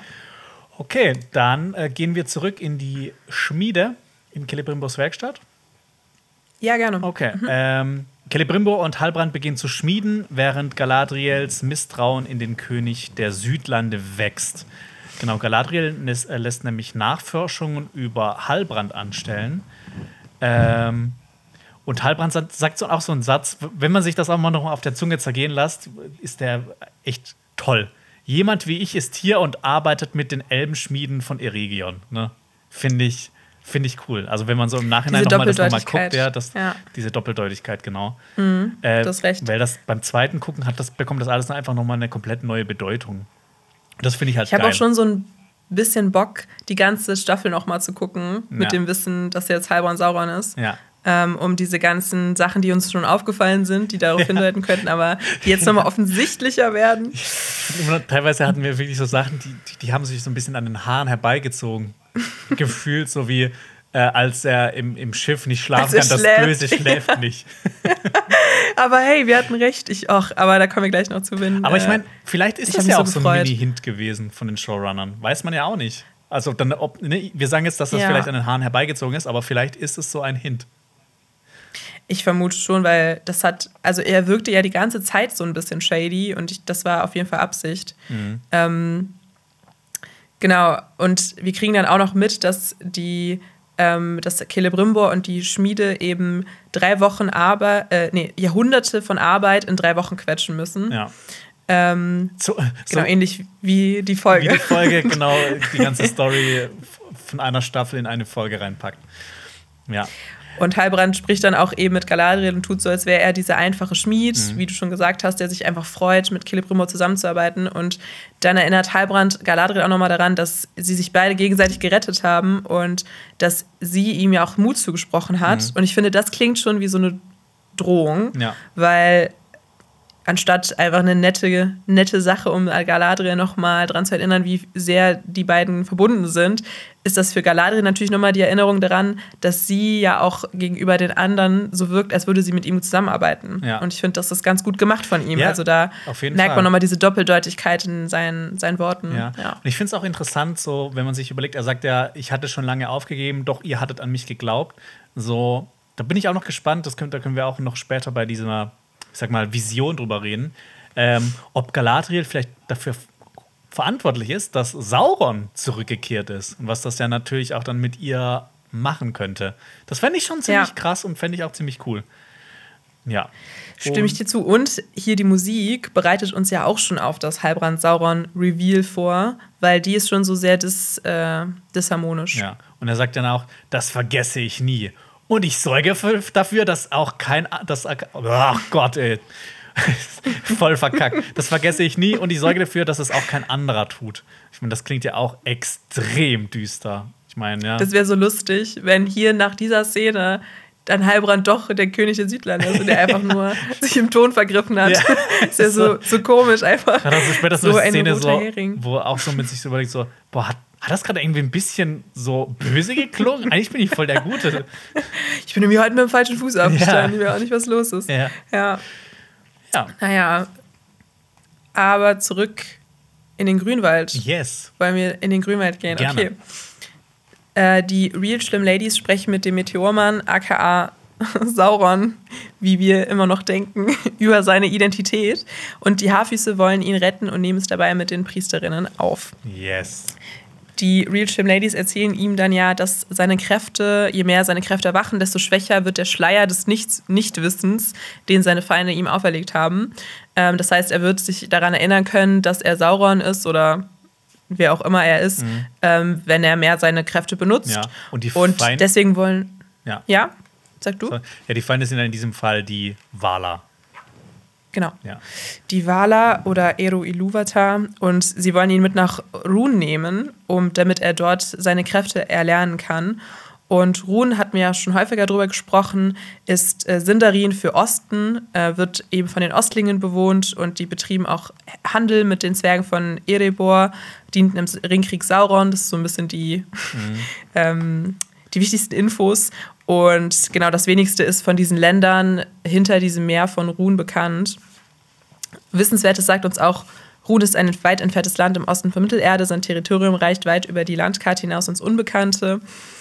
Ja, und da habe ich auch dann. Da habe ich auch kurz noch gedacht, ne, ähm, Vielleicht ist dann der Meteormann doch einer der blauen Zauberer, weil der jetzt in den Osten gehen soll. Und es ja bekannt ist, dass die blauen Zauberer schon im zweiten Zeitalter in den Osten gegangen sind und Gandalf ja theoretisch erst im dritten Zeitalter rüber gewechselt ist. Aber habe ich mir auch gedacht. Ich finde es auch irgendwie geil, wie die drei Ladies es fast schaffen, den Meteormann so in einer Szene so zu brainwashen auf die böse Seite zu ziehen, weil er auch so, so komplett überfordert ist und denkt so, hä, okay, okay, dann bin ich halt böse. Ja, und es wirkt so ein bisschen verzweifelt, weil die drei suchen ja anscheinend schon ewig nach Sauron ja. und dann nehmen sie so den erstbesten Maya, den sie in die Finger kriegen und sagen, du bist bestimmt Sauron. Äh, du bist Sauron. Die haben wahrscheinlich auch die ganze Zeit wie wir diese Fantheorien gehabt und dann sind einem Hasen auf der, auf, im Wald begegnet und dachten, ach, das ist Sauron. Ich meine, es, ich mach, es macht ja auch ein bisschen Sinn, dass sie denken, dass, es, dass der Meteormann Sauron ist, weil sie ja schon spüren, wie mächtig er ist. Mhm. Und Sauron, wissen wir ja, ist genauso ein Maya wie eben die Istari. Mhm. Aber genau, da greife ich jetzt schon ein bisschen was vorweg, ja. was ich eben, was ich gleich noch sagen wollte. Vorher ähm, nennen sie, droppen sie ja dann auch noch, äh, was das Sternbild ist, mhm. das er sucht. Und zwar nennt sich das das Hut des Einsiedlers oder im Englischen The Hermit's Hat. Mhm. Und ich habe so einen kleinen Exkurs äh, zu dem, dem Wort Einsiedler oder dem Äquivalent Eremit. Ja, äh, ich habe auch gleich ein noch Eremit. einen kleinen Exkurs dazu, der dann sich auf dem aufbaut. Aber fang gerne an. Okay, okay, alles Nur, dass klar. Du Bescheid weißt. Äh, Cool, ja. Ähm, ergänzen wir uns wieder gut. Ja. Ein Eremit ist ein Mensch, der mehr oder weniger abgeschieden von den Menschen lebt. Ähm, genau, und das deutet natürlich auf den Meteormann hin, habe ich mir gedacht, der auch ein bisschen als Außenseiter fungiert. Und es gibt auch, ich bin ja so ein bisschen in so dem Tarotkartenlegen drin. Ah, das, nicht, genau, das, das wollte ich sagen, ja. Ach, cool, okay. Ähm, und es gibt ja auch eine Tarotkarte für den Eremiten. Und da habe ich mich zu Hause hingesetzt und habe extra die Tarotkarte nochmal zu Rate gezogen, habe mir nochmal genau angeguckt, was die bedeutet. Und das, diese Tarotkarte steht auch symbolisch für innere Selbsterkenntnis äh, mhm. und auch sich sammeln im Innern. Und das bedeutet auch etwas mit einem angemessenen Ernst zu tun. Mhm. Und ich finde, das passt ja auch ein bisschen dazu, wenn er sich inner innerlich sammeln soll und sich auf sich selbst besinnen sollte. Mhm. Und zwar darauf, was er ist oder wer er ist. Ähm, ja, also finde ich ganz cool, weil das macht schon Sinn. Und das bedeutet dann sehr, sehr viel, dass das eben äh, Hut des Einsiedlers heißt. Ja. Interessanterweise gibt es auch äh, ein Tarot-Set von Herr der Ringe, also dann, wo dann Herr der Ringe-Figuren drauf sind. Und die Karte mhm. mit dem Einsiedler äh, da ist Tom Bombadil drauf. Und dieser Einsiedlerhut, der könnte ja auch gut zu Tom Bombadil passen, ne? weil der ja auch so einen Hut trägt. Und im Grunde ist er ja auch ein Einsiedler. Ähm, deshalb, vielleicht ist das auch so ein kleiner Hint an Tom Bombadil. Hä, wie cool ist das denn? Hast du das, äh, hast du das Tarotkarten Herr der Ringe Nein. Set? Nee, hab, hast du das persönlich? Nee, ah, schade. Nee. Ich, bin, okay. ich bin nicht so der Tarot-Jüngling. Ähm, okay. Ja. Ich mache das ja auch nur aus Spaß, aber ähm, Cool, das werde ich mir auf jeden Fall mal bestellen. Mhm. ähm, das ist aber, glaube ich, so, so alt, ich weiß nicht, Werbung. ob du das noch findest. Ah, okay. Ja. Okay, ich mache mich mal bei eBay Kleinanzeigen auf die Suche. Ja. Ähm, genau, sie sagen eben, dass dieses Sternbild nur im Osten sichtbar ist. Mhm. Und dort, wo die Sterne merkwürdig sind. Mhm. Äh, das ist ja auch ein Herr der Ringe-Zitat übrigens. Mhm. Ähm, kennen wir ja vielleicht auch noch, das sagt ja Aragorn, Aragorn auch an einer Stelle. Und hier habe ich mir auch nochmal gedacht, äh, das hatte ich auch, glaube ich, schon mal vorher erwähnt. Ich weiß nicht, ob du mal was von Ori Orientalism von Edward Said gehört hast. Nein. Das ist, okay, das ist ein Werk aus den 70ern und das behandelt zum Beispiel auch diese Thematik, dass in manchen Fantasy-Filmen ähm, oder auch Büchern immer der Osten als so mysteriös und gefährlich mhm. dargestellt wird. Mhm. Und das kann man auch leider dem Grundwerk von Tolkien und natürlich auch jetzt der Serie so ein bisschen vorwerfen, oder das steckt auf jeden Fall drin, mhm. ähm, dass man mit dem Orient oder dem Osten immer so ein bisschen was Böses verbindet. Ja. Und das kann natürlich auch, äh, das muss man vielleicht manchmal so ein bisschen im Hinterkopf behalten. Ja, das ist ja auch, das ist ja auch ähm, ja, das kann man auf jeden Fall. Das gibt ja auch so, ähm, wie, die, wie zum Beispiel Tolkien auch die Orks beschrieben hat und sowas, ne? Ja. Das ist, äh, ja, also auch so ihre Gesichtsform, dass die so, ähm, oh, das, ja, das klingt immer so saurassistisch, was der dann auch so geschrieben hat, aber ja, ne? Ich meine, mhm. der ist ja auch so ein, ein Kind seiner Zeit gewesen und früher war er auch alles ja. noch mal so ein, so ein Grad rassistischer. Ja, auf jeden Fall. Und das wollte ich hier nur mal kurz sagen, mhm. weil wenn wir immer davon reden, im Osten, das kennt man nicht, das ist mysteriös und dort ist das Böse, dort haben die Istari, sind auch so ihre Auf an ihre Aufgabe gescheitert. Mhm. Also ich finde, das äh, sieht man dann schon, dass da Parallelen herzustellen sind. Und dass Saruman, einer der Istari, auch in den Osten geht und wieder zurück und der einer von den Bösen dann ist, ne? Und dass die Ostlinge auch Sauron dienen. Also es ist ja. so ein bisschen, ne, ja, schwierig, aber ähm, genau, das wollte ich nur kurz an der Stelle nochmal sagen. Mhm. Und dann sprechen sie zu Sauron oder dem Meteormann und da steckten sehr, sehr viele Dinge drin in, diesen, ähm, in dieser, sagen wir mal, Motivationsrede, die sie da halten. ähm, das ist ein richtig Ver Verkaufsgespräch. ja, genau. So, sie wollen ihn ein bisschen aufbauen. Er weiß nicht mehr, wer er ist. Äh, und sie sagen zu ihm, äh, er sei von den Sternen gefallen, aber er ist größer als sie. Also was heißt das? Die Sterne, wissen wir ja, wurden ja von äh, der Valier äh, Vada erschaffen, mhm. der Frau Manwis und aus dem Silbertau von dem Baum Telperion. Und Sauron wäre ja als einer der Maya tatsächlich auch älter als die Sterne, weil er eben vor dem ähm, der äh, Ainuli Ainulindale, ja. der, mein Gott, dem Gesang der Ainur, also haben wir schon mal erklärt, wie die Welt äh, von Tolkien erschaffen wurde, entstanden ist. Sie sagen dann auch noch, denn das Feuer gehorcht euren Willen. Also es ist auch eine Anspielung darauf, dass ja Sauron der Schmied war mhm. und Anspielung eben auf seine Schmiedekunst, würde ich sagen. Ihr seid unter den Staub gefallen, doch der Staub fürchtet euch, denn er zittert, wenn ihr zornig seid. Die Winde und das Wasser, die Hitze und die Kälte und jedes Wesen, das geht oder kriecht, soll euer Sklave sein, denn ihr seid Fürst Sauron. Ja, okay, finde ich irgendwie dann, sehr cool. Ja, dann wäre ich auch gern Sauron, wenn mir das jemand sagt. Ja, und es geht ja dann auch um seine Magie, also um seine dunkle Magie, Morgul-Magie, die ja auch die Elemente unterwerfen kann. Und der Meteormann, also ich würde mich auch sehr fühlen, weil er fühlt sich dann auch und schreit und alles bebt und zittert. Mhm. Und dann ähm, wird er aber von den Real Slim Ladies ausgeschaltet, weil ähm, er eben noch lernen muss, seine Kräfte zu kontrollieren. Ja, ich meine, es, es fehlt ja. ihm ja theoretisch auch noch ne, äh, vielleicht ein Zauberstab. Vielleicht. Ja. Das kriegen wir dann später mit.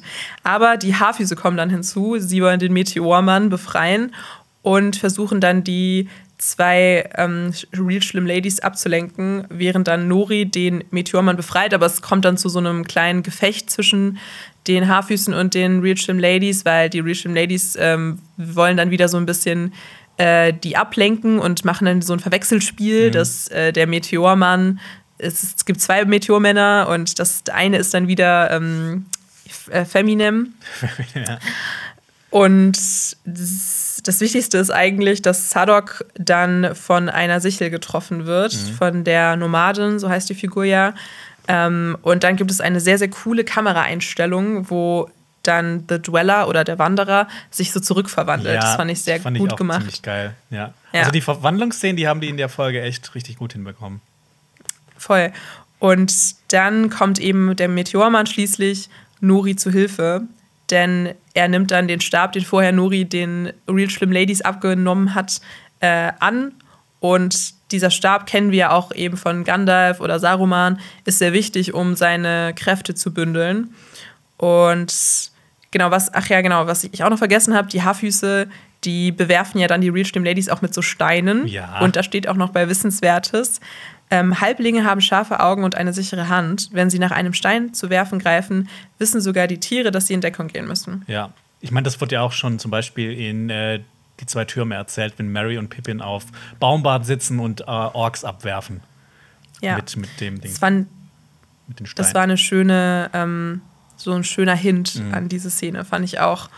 Und dann wird der Meteormann auch so gegen die Wand geschleudert. Da gibt es so einen kleinen Zauberer, ein kleines Zaubererduell. Da habe ich mich auch gefragt, die denken ja immer noch, dass das Sauron ist. Das heißt, wie gehen die denn bitte mit ihrem Meister um? Also, Voll die ähm, ähm, ja, mega. Diese Szene hat mich auch erinnert, ne? wie, wie sie ihn auch so hochnimmt mit dem Zauberstab und dann so drehen lässt. Das finde ich sieht auch wieder richtig toll nach ähm, die Gefährten aus, Saruman wenn und Saruman Gandalf, ja. gegen genau Gandalf kämpft. Ja. Ja, auf jeden Fall. Und genau, dann macht Nori, bevor er diesen Stab auch nimmt, gibt ihm nochmal so eine, nochmal eine Motivationsrede, aber sagt ihm dann eigentlich, finde ich, was auch das Motiv der ganzen Folge ist. Ähm, es geht darum, wie er handelt und nicht, wer er ist. Ähm, und da musste ich dann. Achso, Achso, nee, ich habe mich nur geräuspert, sorry. Achso, ich dachte, du, ma du machst nach, dass du kotzt. Sorry. Ja, zu Hause kann ich Ähm, das machen, im Büro darf ich das ja nicht. Gut.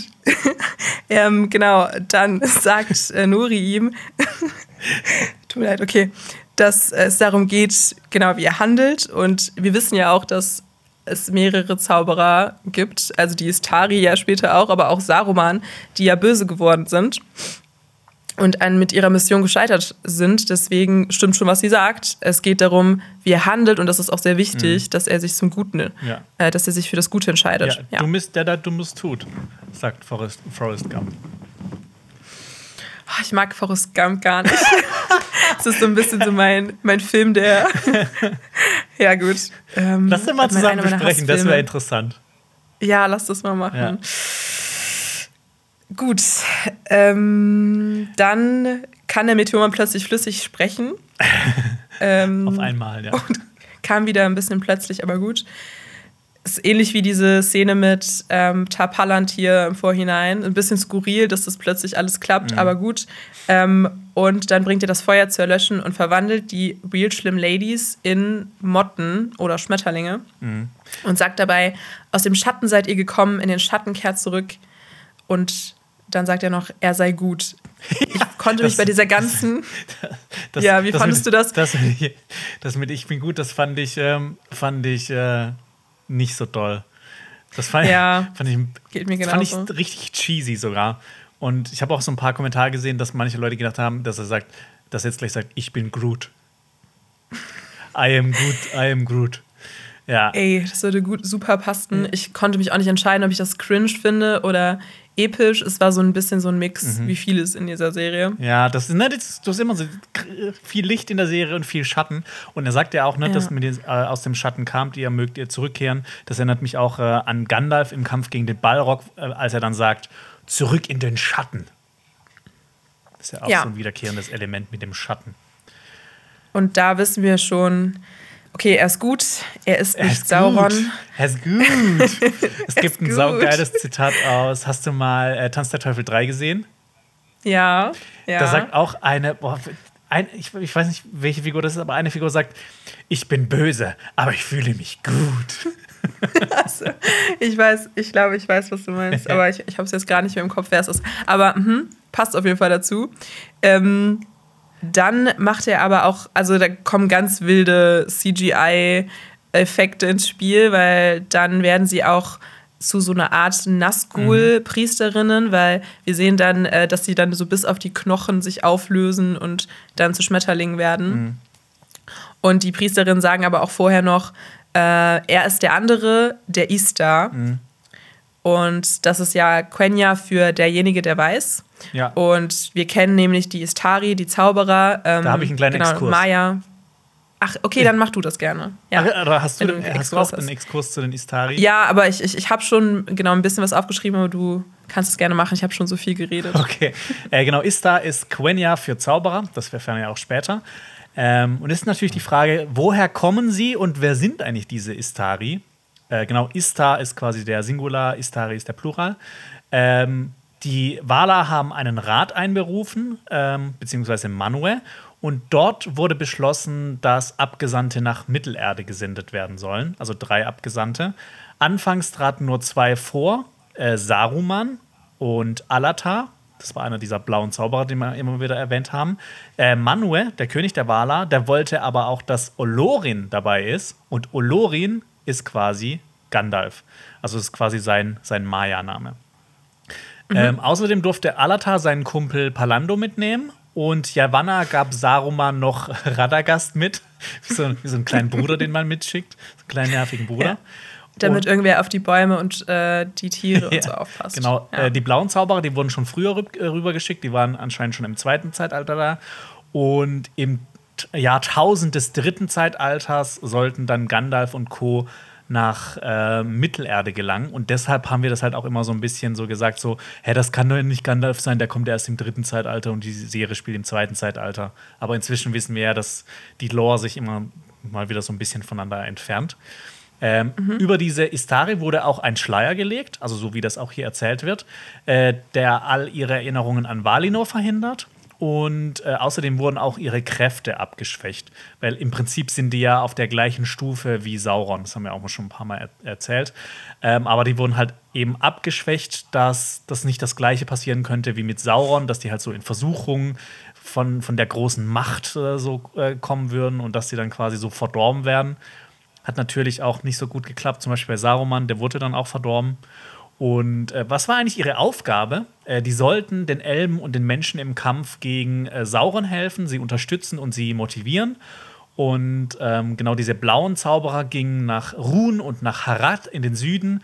Und was mit ihnen passiert ist, weiß man nicht so recht. Also man manchmal hört man, dass, äh, dass ihre Aufgabe so ein bisschen gescheitert ist. Eventuell sind sie auch einem Bösen verfallen vielleicht.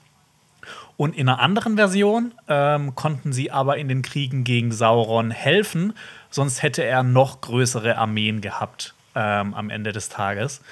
Ähm, aber natürlich hat Tolkien das immer wieder und wieder verändert. Ähm, genau, deshalb, ähm, man kann jetzt nicht sagen, mhm. dass das oder das oder das zu 100% stimmt. Ähm, mhm. Genau. Äh, es bleibt mysteriös. Es bleibt mysteriös und das ist ja auch spannend. Ich meine, das ist ja auch, deshalb ist es ja auch oft gut, wenn man Mysterien, Mysterien nicht auflöst, damit man einfach, dass das alles im Kopf passiert und äh, äh, was im Kopf passiert, ist manchmal einfach spannender als das, was man darstellen kann. Ja, genau. Und das heißt, wir kennen eben mehrere Zauberer und an dieser Stelle wissen wir noch nicht genau, wer der Meteormann dann ist. Auf jeden Fall, dass er einer der Zauberer ist. Ja. Und ich finde, Saruman können wir eigentlich ähm, ja ein bisschen ja. outrulen, ja, ja abhaken. Ähm, Radagast hatten wir auch die Theorie mhm. wegen seiner Affinität zu der Tier- und Pflanzenwelt. Ähm, aber ich finde, an, diesem, an dieser Stelle deutete alles entweder auf die Ithrin Luin, also die blauen Zauberer hin, Alatar oder Palando oder eben Gandalf. Ja. Bei mir zumindest. Ähm, wir sehen ja auch, das hast du ja auch erzählt, dass die Real Slim Ladies äh, in Nachtfalter ver verwandelt werden. Und für mich wird das so erzählt, als ob die noch mal zurückkommen werden. Ne? Weil sie sind nicht gestorben, sie sind, haben sich in irgendwas anderes verwandelt und werden vielleicht an anderer Stelle noch mal wieder zurückkommen. Und mhm. ähm, auch der Stab von äh, denen verschwindet ja, sobald die besiegt werden von dem Meteormann. Ähm, ich meine, das ist ja, vielleicht ist das ja auch quasi so diese, diese Gestalt, die die annehmen, die so Nazgul-mäßig aussieht, ähm, dass das quasi so eine Manifestation dieser verborgenen Welt ist, wie, wie das da aussehen könnte. Und dass dieser Stab auch in diese verborgene Welt, äh, nee, wird das verborgene Welt genannt? Unseen World? Äh, unsichtbare, unsichtbare Welt. Welt. Ich sage immer verborgene ja. Welt. Dass diese unsichtbare Welt, dass das, ja, quasi eine Man Manifestation davon ist und dass dieser Stab zurück in diese Welt auch äh, zurückgeht. Und, er sagt ja. ja auch, in den Schatten kehrt zurück ähnlich wie der Ballrock, ähm, was ja auch dann darauf hindeutet, dass die Priesterinnen, wir dachten, sie sind Menschen, mhm. aber wir haben ja eben schon kurz angedeutet, dass wir uns auch vorstellen können, ähm, dass sie ja irgendwas anderes sind in der Mitte. Also was kennen wir aus dieser unsichtbaren Welt? Ähm, das ist, finde ich, ganz spannend, weil das ist ja auch ein Konzept, das wir nicht so richtig kennen. Ja. Also wir, es gibt ja diese Geisterarmee, die wir auch aus Herr der Ringe, ähm, die Rückkehr des Königs kennen. Wir wissen, dass ja auch manche Figuren, wie jetzt so die Zauberer oder auch Sauron, Zugang zu dieser unsichtbaren Welt haben. Ähm, aber was jetzt genau die Priesterinnen sind, das können wir jetzt nicht beantworten. Mhm. Das wird dann vielleicht nochmal erklärt. Aber ich vermute auch, dass sie irgendwie so böse Geister sind oder. Ja ähm, Oder so eine, ja, irgendwas. So eine Vorform der Nazgul vielleicht. Also ich meine, es, es, sah ja, ja auch so ja. von visuellen sah es sehr aus, als ob das so, so Nazgul sind. Ähm, ja. Ich meine, diese Nomadin, die schreit ja auch, wenn sie aufschreit, als, als ähm, ihr ein, ein, Dolch quasi in den Fuß gejagt wird, das war ja auch kein menschlicher Schrei. Das hat ja auch sich so ein bisschen angehört wie so ein Nazgul-Schrei. Da war ja so im, im Sounddesign war ja noch so ein bisschen was Verzerrtes beigemischt. Und Absolut. Äh, genau, ja. die meisten werden jetzt vielleicht denken, dass das die Ringgeister sind, aber ne, ohne den Ring kann es halt auch die Ringgeister nicht geben. Deshalb sagen wir jetzt halt hier explizit, vielleicht ist es eine Vorform davon. Weil mhm. wahrscheinlich sind die auch ein bisschen zu mächtig, um, um Menschen zu sein weil die ja auch schon krasse Kräfte haben. Ich meine, der konnte, äh, die, die ähm, Feminem konnte ja quasi hier auch Gandalf rumschleudern, äh, den Meteormann rumschleudern. Wir tun ja noch so, als ob das nicht ganz. Was, was meinst du, Gandalf? Ja.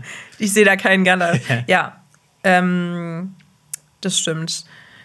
Ich fände es schade, wenn die beiden, äh, die drei, nicht mehr auftauchen, weil das Character Design mochte ich eigentlich ja. und ich fand auch, das war so ein sehr, sehr cooles Element und sie wirkten sehr bedrohlich und auch so äh, machtvoll, dass sie es so mit einem Istari aufnehmen mhm. können. Ja, deswegen hoffe ich, dass sie vielleicht noch mal eine einen Auftritt haben in den späteren ja, Staffeln. Das hoffe ich natürlich auch. Dann kriegen wir auch noch mit, dass die Halblinge sich zwar freuen, dass ähm, sie überlebt haben, aber dass Sadok ähm, durch die Sichel ja getroffen wurde und dass er jetzt zurückgelassen werden will. Und mhm. er sich aber ein letztes Mal den Sonnenuntergang anschauen möchte. Ja. Also, ähm, ich fand's, ich fand's schon ein bisschen traurig, weil er auch so gesagt, dass er quasi mit seiner Frau wieder vereint wird, dass es deshalb nicht so schlimm ist. Ähm, ich finde aber, das hätte noch ein viel schönerer Moment sein können, wenn halt die Haarfüße und Sadok nicht, nicht so Idioten gewesen wären in den ersten paar Folgen. Und also ich finde, ne, es, ja. hat, es, hat, jetzt nicht so diesen emotionalen Impact, den, ich, äh, den sich vielleicht die Serie erhofft äh, hätte. Ja. Ähnlich ging es mir mit der späteren Szene mit dem Abschied von Popionori. Da hatte ich so ja. ein gleiches Gefühl von, irgendwie berührt mich das hier gerade schon, aber ähm, nicht so sehr wie bei Herr der Ringe und Frodo und Sam. Ja. Aber gut. Ähm, gut, ich fand es auch sehr schade. Ich mochte Sadok, ich mochte den Schauspieler und ich fand es dann schon eine ganz nette Szene. Ähm, aber der Sonnenaufgang kommt auch wieder sehr plötzlich. Also es ist wirklich, sehr schnell, man, man hätte zumindest darstellen können, dass Zeit vergeht. Also das ist ja auch Zeitraffer, diese Technik gibt's. Habe ich mich auch gefragt, wieso die da nicht in die Trickkiste gegriffen haben. Ähm, ja. Nee, bei, bei Rings of Power gibt es nur Slow-Mo. Es gibt kein Zeitraffer, es gibt nur Slow-Mo. Ja, die wollen halt einfach nur Herr der Ringe kopieren. Witzigerweise kommt auch in der nächsten Szene kommt Slow-Mo vor, falls wir schon wechseln wollen. Wir wollen schon wechseln. Ein ja. numenorisches Schiff äh, segelt eben zurück nach Numenor. Die anderen zwei sind vermutlich in Mittelerde geblieben. Kriegen wir nicht mit. Miriel und Elendil verbrüdern sich als getreue Genossen, habe ich mal aufgeschrieben. Ja. Ja, bei Wissenswertes steht dann wieder, die numenorischen Schiffe sind die besten, die die Menschheit je erschaffen hat. Sie eignen sich gut für lange Seereisen und die Seefahrer der Edain sind unvergleichliche Navigatoren. Ja, das sind unglaubliche Schiffe, wo so viele Pferde reinpassen. Ne? Ja. Unglaublich ist auch, was on Board passiert, denn Valandil ist nun alleine und er hat seine beiden Freunde verloren. Und da kommen mhm. wir zu der Slow-Mo-Szene, die du schon angekündigt hast. Das mhm. Fand ich irgendwie ganz cool. Das hat mich irgendwie abgeholt, wie er da so steht und dann so dieser Soundtrack und dass er darüber gerade nachdenkt, dass er ähm, Ontamo und Isildur verloren hat. Also es hat mich ja, seine besten Freunde. Ja. ja, das hat mich berührt. Und Miriel übt dann unter Deck ähm, die Treppenstufen bis zum Hauptposten und Elendil korrigiert sie dann und will ihr so ein bisschen helfen und die beiden haben dann ein kleines so Geplänkel, also die necken mhm. sich so ein bisschen. Ähm, und Miriel sagt dann auch, sie könnte durch den Verlust von Elendil sich also sie könnte verstehen, wenn Elendil sich freistellen lassen möchte. Mhm. Aber dann ähm, verbrüdern sich die beiden sozusagen über ihre ähm, Gesinnung, also dass sie beide Getreue sind und ja. gibt dann zu, dass ähm, sein Name eben nicht nur heißt, der, der die Sterne liebt, sondern auch Elbenfreund. Ja, das stimmt.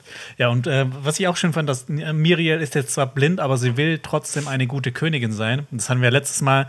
Sie musste erst ihr Augenlicht ähm, verlieren, um wirklich sehen zu können. Und äh, sie versinkt jetzt irgendwie nicht so im Selbstmitleid, sondern will halt so die Sache anpacken, aber macht es natürlich auch äh, nicht an Bord, dass das nicht direkt jeder mitbekommt, sondern halt erstmal für sich, damit äh, sie quasi immer noch so diesen Anschein wahren kann, dass sie eine gute Königin ist. Ähm, genau, und ich meine, die Getreuen, die werden ja auch zum ersten Mal so wirklich explizit genannt in dieser Serie. Sonst haben Eben, wir ja schon immer ja. drüber gesprochen, so als Getreue und Königsleute, aber jetzt ist es ja unmissverständlich klar. Mhm. Ähm, Königsleute sind gegen Elben und Wala und die Getreuen sind für die Elben und Wala. So kann man. Ja. Also, ich finde, das ist auch so ein bisschen Getreue und Königsleute. Das, ich finde, ne? Das dann gibt es auch das so Wort ähnlich. Königstreu und sowas. Ich mhm. finde, das ist immer so ein bisschen verwirrend. Ja, aber wir können uns einfach merken, die beiden, wir wissen ja schon, sind dem Wala mhm. oder den Elben äh, treu.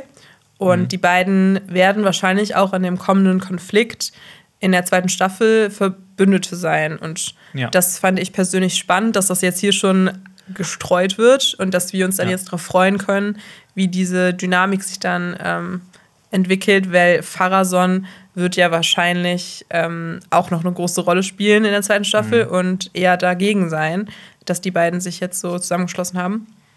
Ja.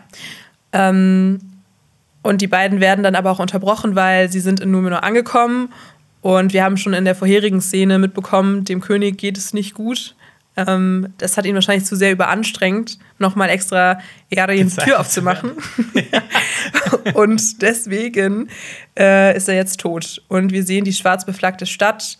Es war auch ein cooler Moment, weil äh, wir hören auch Glocken. Mhm. Ähm, das heißt, ne, wir haben viele Mittelalter-Serien geguckt. Wir wissen, das bedeutet nichts Gutes oder was Schönes, ja. je nachdem. Und dann ähm, fragt auch Miriel, was siehst du, Elendil? Und äh, weil sie natürlich nicht mitbekommt, was alle anderen sehen. Und zwar, ja, dass die ganze Stadt voller schwarzer Flaggen ist. Und das ist so ein Wappen mit äh, der Sonne von Numenor, also dem Symbol auf den, ähm, auf den Bannern. Und äh, ja, unter schwarzem Grund. Ja. Ja. Fand ich sehr, sehr schön. Fand, fand ich auch sehr schön, schön gemacht. Auch so dieses, ne, was siehst du und dass man es erst selber nicht sieht und dann weiß man, was Sache ist. Und ähm, wir wechseln ja auch dann auch fast schon direkt in den Königspalast zu Pharason und äh, Tar Palantir. Und äh, ich fand, dass Pharason irgendwie wie so ein Creep neben dem toten König steht. Das, ich habe mir nicht aufgeschrieben Creep, aber ich fand es ein bisschen komisch, weil ich wusste nicht genau, was, äh, wie er gezeigt werden soll. Ob er traurig ist oder ob er mhm. so ein bisschen lurkt auf Englisch oder lurkt, ja. ja. so ein bisschen ähm, jetzt schon anfängt, so zu überlegen, wie er den König ersetzen kann oder so. Ja. Aber ne, wir wissen ja, ne, äh, der führt irgendwas im Schilde. Ähm, der, der, denkt bestimmt auch nicht, dass Miri jetzt schon zurückkommt. Ähm, und das wird dann wahrscheinlich in der nächsten Staffel wichtig werden. Ähm, aber natürlich, der wird ihre Blindheit hundertprozentig ähm, zu seinen Gunsten auslegen. So aller, die ist blind, die kann doch nicht Königin sein. So irgendwas. Obwohl ich finde sogar, dass Königin oder König noch die beste Position ist für eine blinde Person, weil du musst ja selten deine Augen, also so äh, im Kampf mhm. wirst du eh nicht, fast nie geschickt. Ich meine, sie hat ja jetzt auch nicht richtig mitgekämpft. Ähm, und ich meine, wenn sie dafür dann weise ist und viel zuhört, ich finde, das, da hat sie schon die halbe Miete. Ähm, Lass uns ein Fantasy-Universum erschaffen, wo äh, der König bzw. die Königin immer geblendet wird, bevor die herrschen darf. ja, finde ich gut. Ähm, mir ist noch was aufgefallen auf dem Schiff. Ich weiß nicht, ob dir das auch aufgefallen ist. Das ist so eine Art pflanzenartiges ähm, Gestrüpp im Hintergrund gewesen, wo mhm, Elendil und ah okay, äh, Elendil und Miriel auch auf dem Deck stehen, aber auch vorher Valandil. Und das, da habe ich mich gefragt, ob das der grüne Zweig der Wiederkehr ist. Das kennen wir ja auch aus den Büchern. Das ist ein Brauch in Numenor, ähm, wo von dem Baum Eulare, das ist, äh, das heißt immer Sommer übersetzt, ähm, das ist ein Baum, den die Elben den Numenoran geschenkt haben, äh, mhm. immer ein Zweig abgeschnitten wird und an das Schiff befestigt wird, wenn man über ah. die See nach Mittelerde segelt. Da gibt es auch so eine nette Geschichte in Nachrichten aus Mittelerde, ja, ja, ja. wo dann auch dieser Zweig einem verwehrt wird und das wird meistens dieser Brauch ausgeführt von Frauen aus der Familie des Kapitäns oder der das und, Schiff anführt. Und wenn man ohne, ohne Zweig losfährt, das ist ein extrem äh, schlechtes Omen. Genau. Oder ein schlechtes Zeichen auch. Ja, ja. und das vermute ich, dass das das ist. Und ich habe mich dann gefragt, wahrscheinlich hat das dann hier Eadien befestigt. Ja. Ja. Okay, dann wechseln wir wieder zurück. Nämlich diese Folge, da wird sehr viel abgewechselt. Ähm, wir gehen wieder nach Eregion in Celebrimburs Werkstatt. Ähm, und alle Versuche, das Mithril mit anderen Metallen zu verbinden, scheitern. Wir haben auch direkt ähm, ein Wissenswertes ähm, wieder von Amazon spendiert bekommen. Die sichtbare und die unsichtbare Welt existieren überall gleichzeitig in Mittelerde und darüber hinaus. Allerdings können nur besondere Wesen die unsichtbare Welt betreten. Hast du ja auch vorhin schon gesagt. Zum Beispiel äh, die, die Ringgeister sind da drin oder Sauron oder auch die Istari können darauf zurückgreifen. Das ist schon ähm. auch spannend, weil das ist in einer Art Paralleldimension, Geisterwelt. Ähm, mhm. Und das finde ich schon cool, weil das wird, macht ja hier nochmal ganz neue Dinge auf, das auch zu benennen als unsichtbare Welt. Also da traut sich die Serie auf jeden Fall was, was jetzt ja in Herr der Ringe oder so nie erwähnt wird. Aber mhm. ich meine, gut, das ist ja ein, äh, ein Muster, was wir schon häufiger gesehen haben bei Rings of Power. Ja. Äh, Elrond versucht wieder sehr diplomatisch zu bleiben. Da hat Celebrimbor so auf die Tube drückt. Ähm, ich finde es auch witzig, wie am Anfang, ne, wie das explodiert. Und äh, wie dann auch ein paar Elben so, so ein bisschen diesen, wie das aussieht, so als ob in so einem Comic so ein verrückter Professor irgendwas in die Luft gesprengt hat und dann ihm die, die Haare so zu, zu Berge stehen. Mhm. Ähm, und Celebrimbor, der lässt sich natürlich mal wieder von Halbrand eines Besseren belehren. Ähm, ich, also, ne, ich finde, dieser Typ, der bringt in der Serie so fast überhaupt gar keine Eigenleistung. Das finde ich so schade, was die mit dem bisher gemacht haben. Ähm, weil gerade wenn man so, so, so, diese Schatten des Krieges, ähm, Shadow of Mordor Spiele spielt, da ist Celebrimbor ein krasser Motherfucker. Also vielleicht hat mir das das auch ein bisschen versaut deswegen, aber ich habe mir einfach auch von dem ein bisschen mehr erhofft. Das glaube ich, ne, ich mein, ja. ja. Klar, das ist, ist zwar wichtig, das darzustellen, dass Halbrand bzw. Sauron so einen großen Einfluss auf ihn hat, aber ich meine, da kommt ja nichts von ihm. Es ist auch der Schauspieler vielleicht so ein bisschen, weil ich finde schon alleine durch die Besetzung wirkt er, also ich finde, was er gut rübergebracht hat, ist so diese Liebe für die Schmiedekunst oder so die Kunstfertigkeit auch von den Zwergen und so, auch mhm. so, dass er da sehr viel äh, Liebe und so ähm, Freude an diesen Sachen hat. Und ich finde das so dieses Feuer von Feanor, das haben wir ja auch schon häufiger angesprochen. Ja. Und das, das ja. ist, ist eigentlich so ein liebe Opa, ne? Ja, genau genau, na, aber ich finde so, er ist schon, ähm, also er ist so voll mit dabei und möchte das und er ist ja schon auch ehrgeizig, aber er ist nicht so mhm. talentiert. Also ich finde, man sieht nicht so, wie er talentiert im Schmieden ist und ja. das ist dann eher das Problem, ja. Ja, es gibt Doch. ja auch nicht diese, dieses, ne, dieses jahrzehntelange zusammen mit, mit äh, Sauron da irgendwelche Sachen kreieren, die so, die eins krasser ist als das andere. Ja. Das fehlt halt hier komplett und das ist halt echt schade. I agree. Vielleicht haben genau. auch die äh, Showrunner sich gedacht, äh, die, ja, die Zuschauer und Zuschauerinnen wissen wahrscheinlich nicht, die sind nicht so tief drin in so Schmiedekunst und dann wäre es vielleicht so zu viel, auch einfach, also ne, so sehr, sehr viel ähm, Exkurs, wenn man da jetzt so voll viele Fachwörter benutzt oder sowas. Ja. Deswegen geht es nur um die Legierung oder dann werden so Metaphern gemacht mit, ja, man muss weniger Gewalt anwenden und so. Ja. ja. Und äh, wir, hast du noch was dazu oder sollen wir direkt nee, zum, äh, zum zu ja. einem der großen Enthüllungen dieser diese Folge kommen? Wir gehen ich an den mich. Glanduin und äh, folgendes passiert: Galadriel erfährt, dass die Theorien von Xenia und Jonas zu Halbrand gestimmt haben. Und Jonas entschuldigt sich, entschuldigt sich bei Xenia, dass er jemals an dieser Theorie gezweifelt hat. Oh, danke schön. Ich nehme die Entschuldigung an. Also ich ich, lüg, ich würde lügen, wenn ich sage, das hat mich nicht sehr gefreut, auch für einen kurzen Moment, weil ich wirklich so war. Halleluja! Oh mein Gott, ich hatte recht. In dem Moment, wo ich das erste Mal diese Theorie hier ähm, erzählt habe, habe ich nicht damit gerechnet, dass sie stimmt. Also ich habe wirklich gedacht, ähm, ja, das ist ein roter Hering, wie du so schön sagst. Mhm. Aber Ja, äh, Halbrand kommt zu Galadriel an den Fluss und er sagt, dass nicht die Krone ähm, soll es werden, sondern zwei kleinere Gegenstände mhm. ähm, sollen den Elben dabei helfen, das zu schaffen. Da, da habe ich natürlich erst gedacht, ne, die Ringe, aber es sind doch drei Elbenringe, aber das erübrigt sich ja später noch. Mhm. Ähm, Galadriel sagt ihm aber offen und ehrlich, es gibt keinen König der Südlande, die Linie ist seit 1000 Jahren erloschen. Und da habe ich mich gefragt, Warum folgen dann diese Südländer dem so bereitwillig in den Folgen davor? Das ergibt doch überhaupt gar keinen Sinn. Eben, also, also erstens das, Bronwyn hat es irgendwie nicht mitbekommen oder aber auch Arondir, also ich finde spätestens er, der ja die Südlande irgendwie über Jahrzehnte lang bewacht hätte, doch mitkriegen ja. müssen, dass diese Linie erloschen ist. Also ich finde, das ist ja. so eine, eine Logiklücke. Ja, und ne, ich meine, ne, nicht nur, dass es nicht seit 100 Jahren diese äh, Linie erloschen ist, seit 1000 Jahren ist mhm. die erloschen. Warum erwarten die überhaupt einen König nach 1000 Jahren? Ich meine, was in 1000 Jahren passiert, geh mal hier 1000 Jahre zurück, sind wir im Mittelalter. Da haben ja. die Leute auch noch, äh, keine Ahnung, in die Scheiße gemacht, äh, die man heute nicht mehr macht. Ähm ich, ich, glaube, das ist, ähm, also die Serie verlangt viel von uns, dass wir da jetzt so drüber hinwegsehen, dass Galadriel nicht vorher drauf kommt, aber dass auch niemand mal irgendeinen random Dude, irgendeinen Walddreck-Verschnitt vielleicht mal sagt, mhm. hey, äh, aber haben wir, wir haben noch lange keinen König mehr gesehen oder ne, wer war dein Vater? Also zumindest so ein paar Abklopffragen. Ähm, ja. Passiert alles nicht.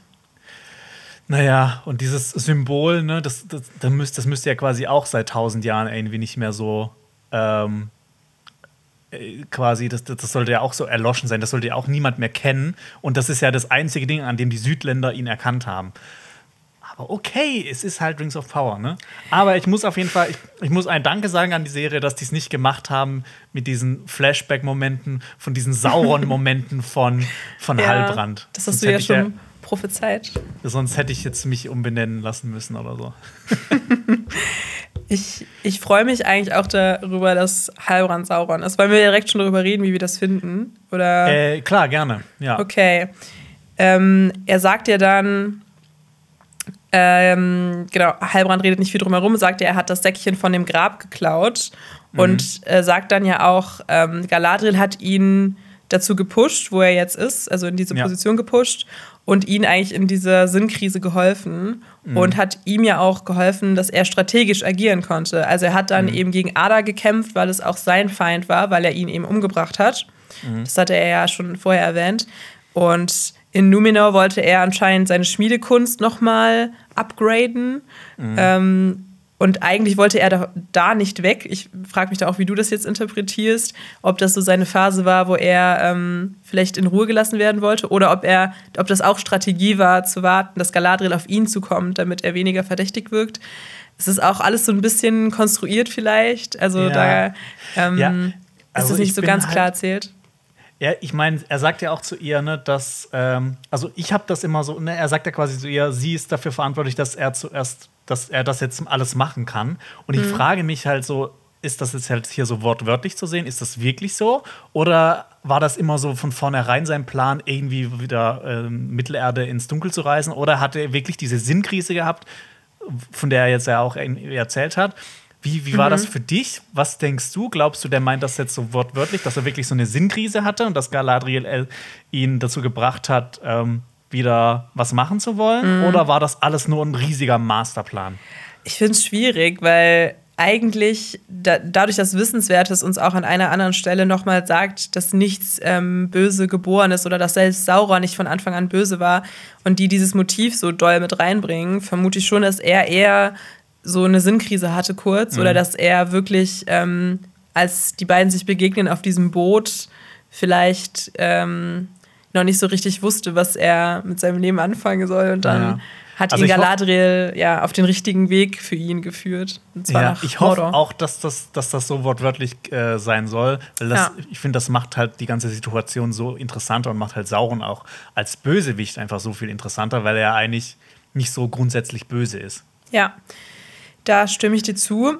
Und er sagt dann diesen coolen Satz: Ich war schon wach, bevor die erste Stille durchbrochen wurde. Und das ist dann auch sein Geständnis. Spielt natürlich auf seine Maya-Herkunft an, dass er vor der Musik der Ainur erschaffen wurde von Eru Iluvatar. Mhm. Und in dieser Zeit hatte ich viele Namen. Und wir sind ja auch die vielen Namen von Sauron schon durchgegangen. Mhm. Aber einer davon war auch ganz am Anfang Mairon, also Quenya für der Bewundernswerte.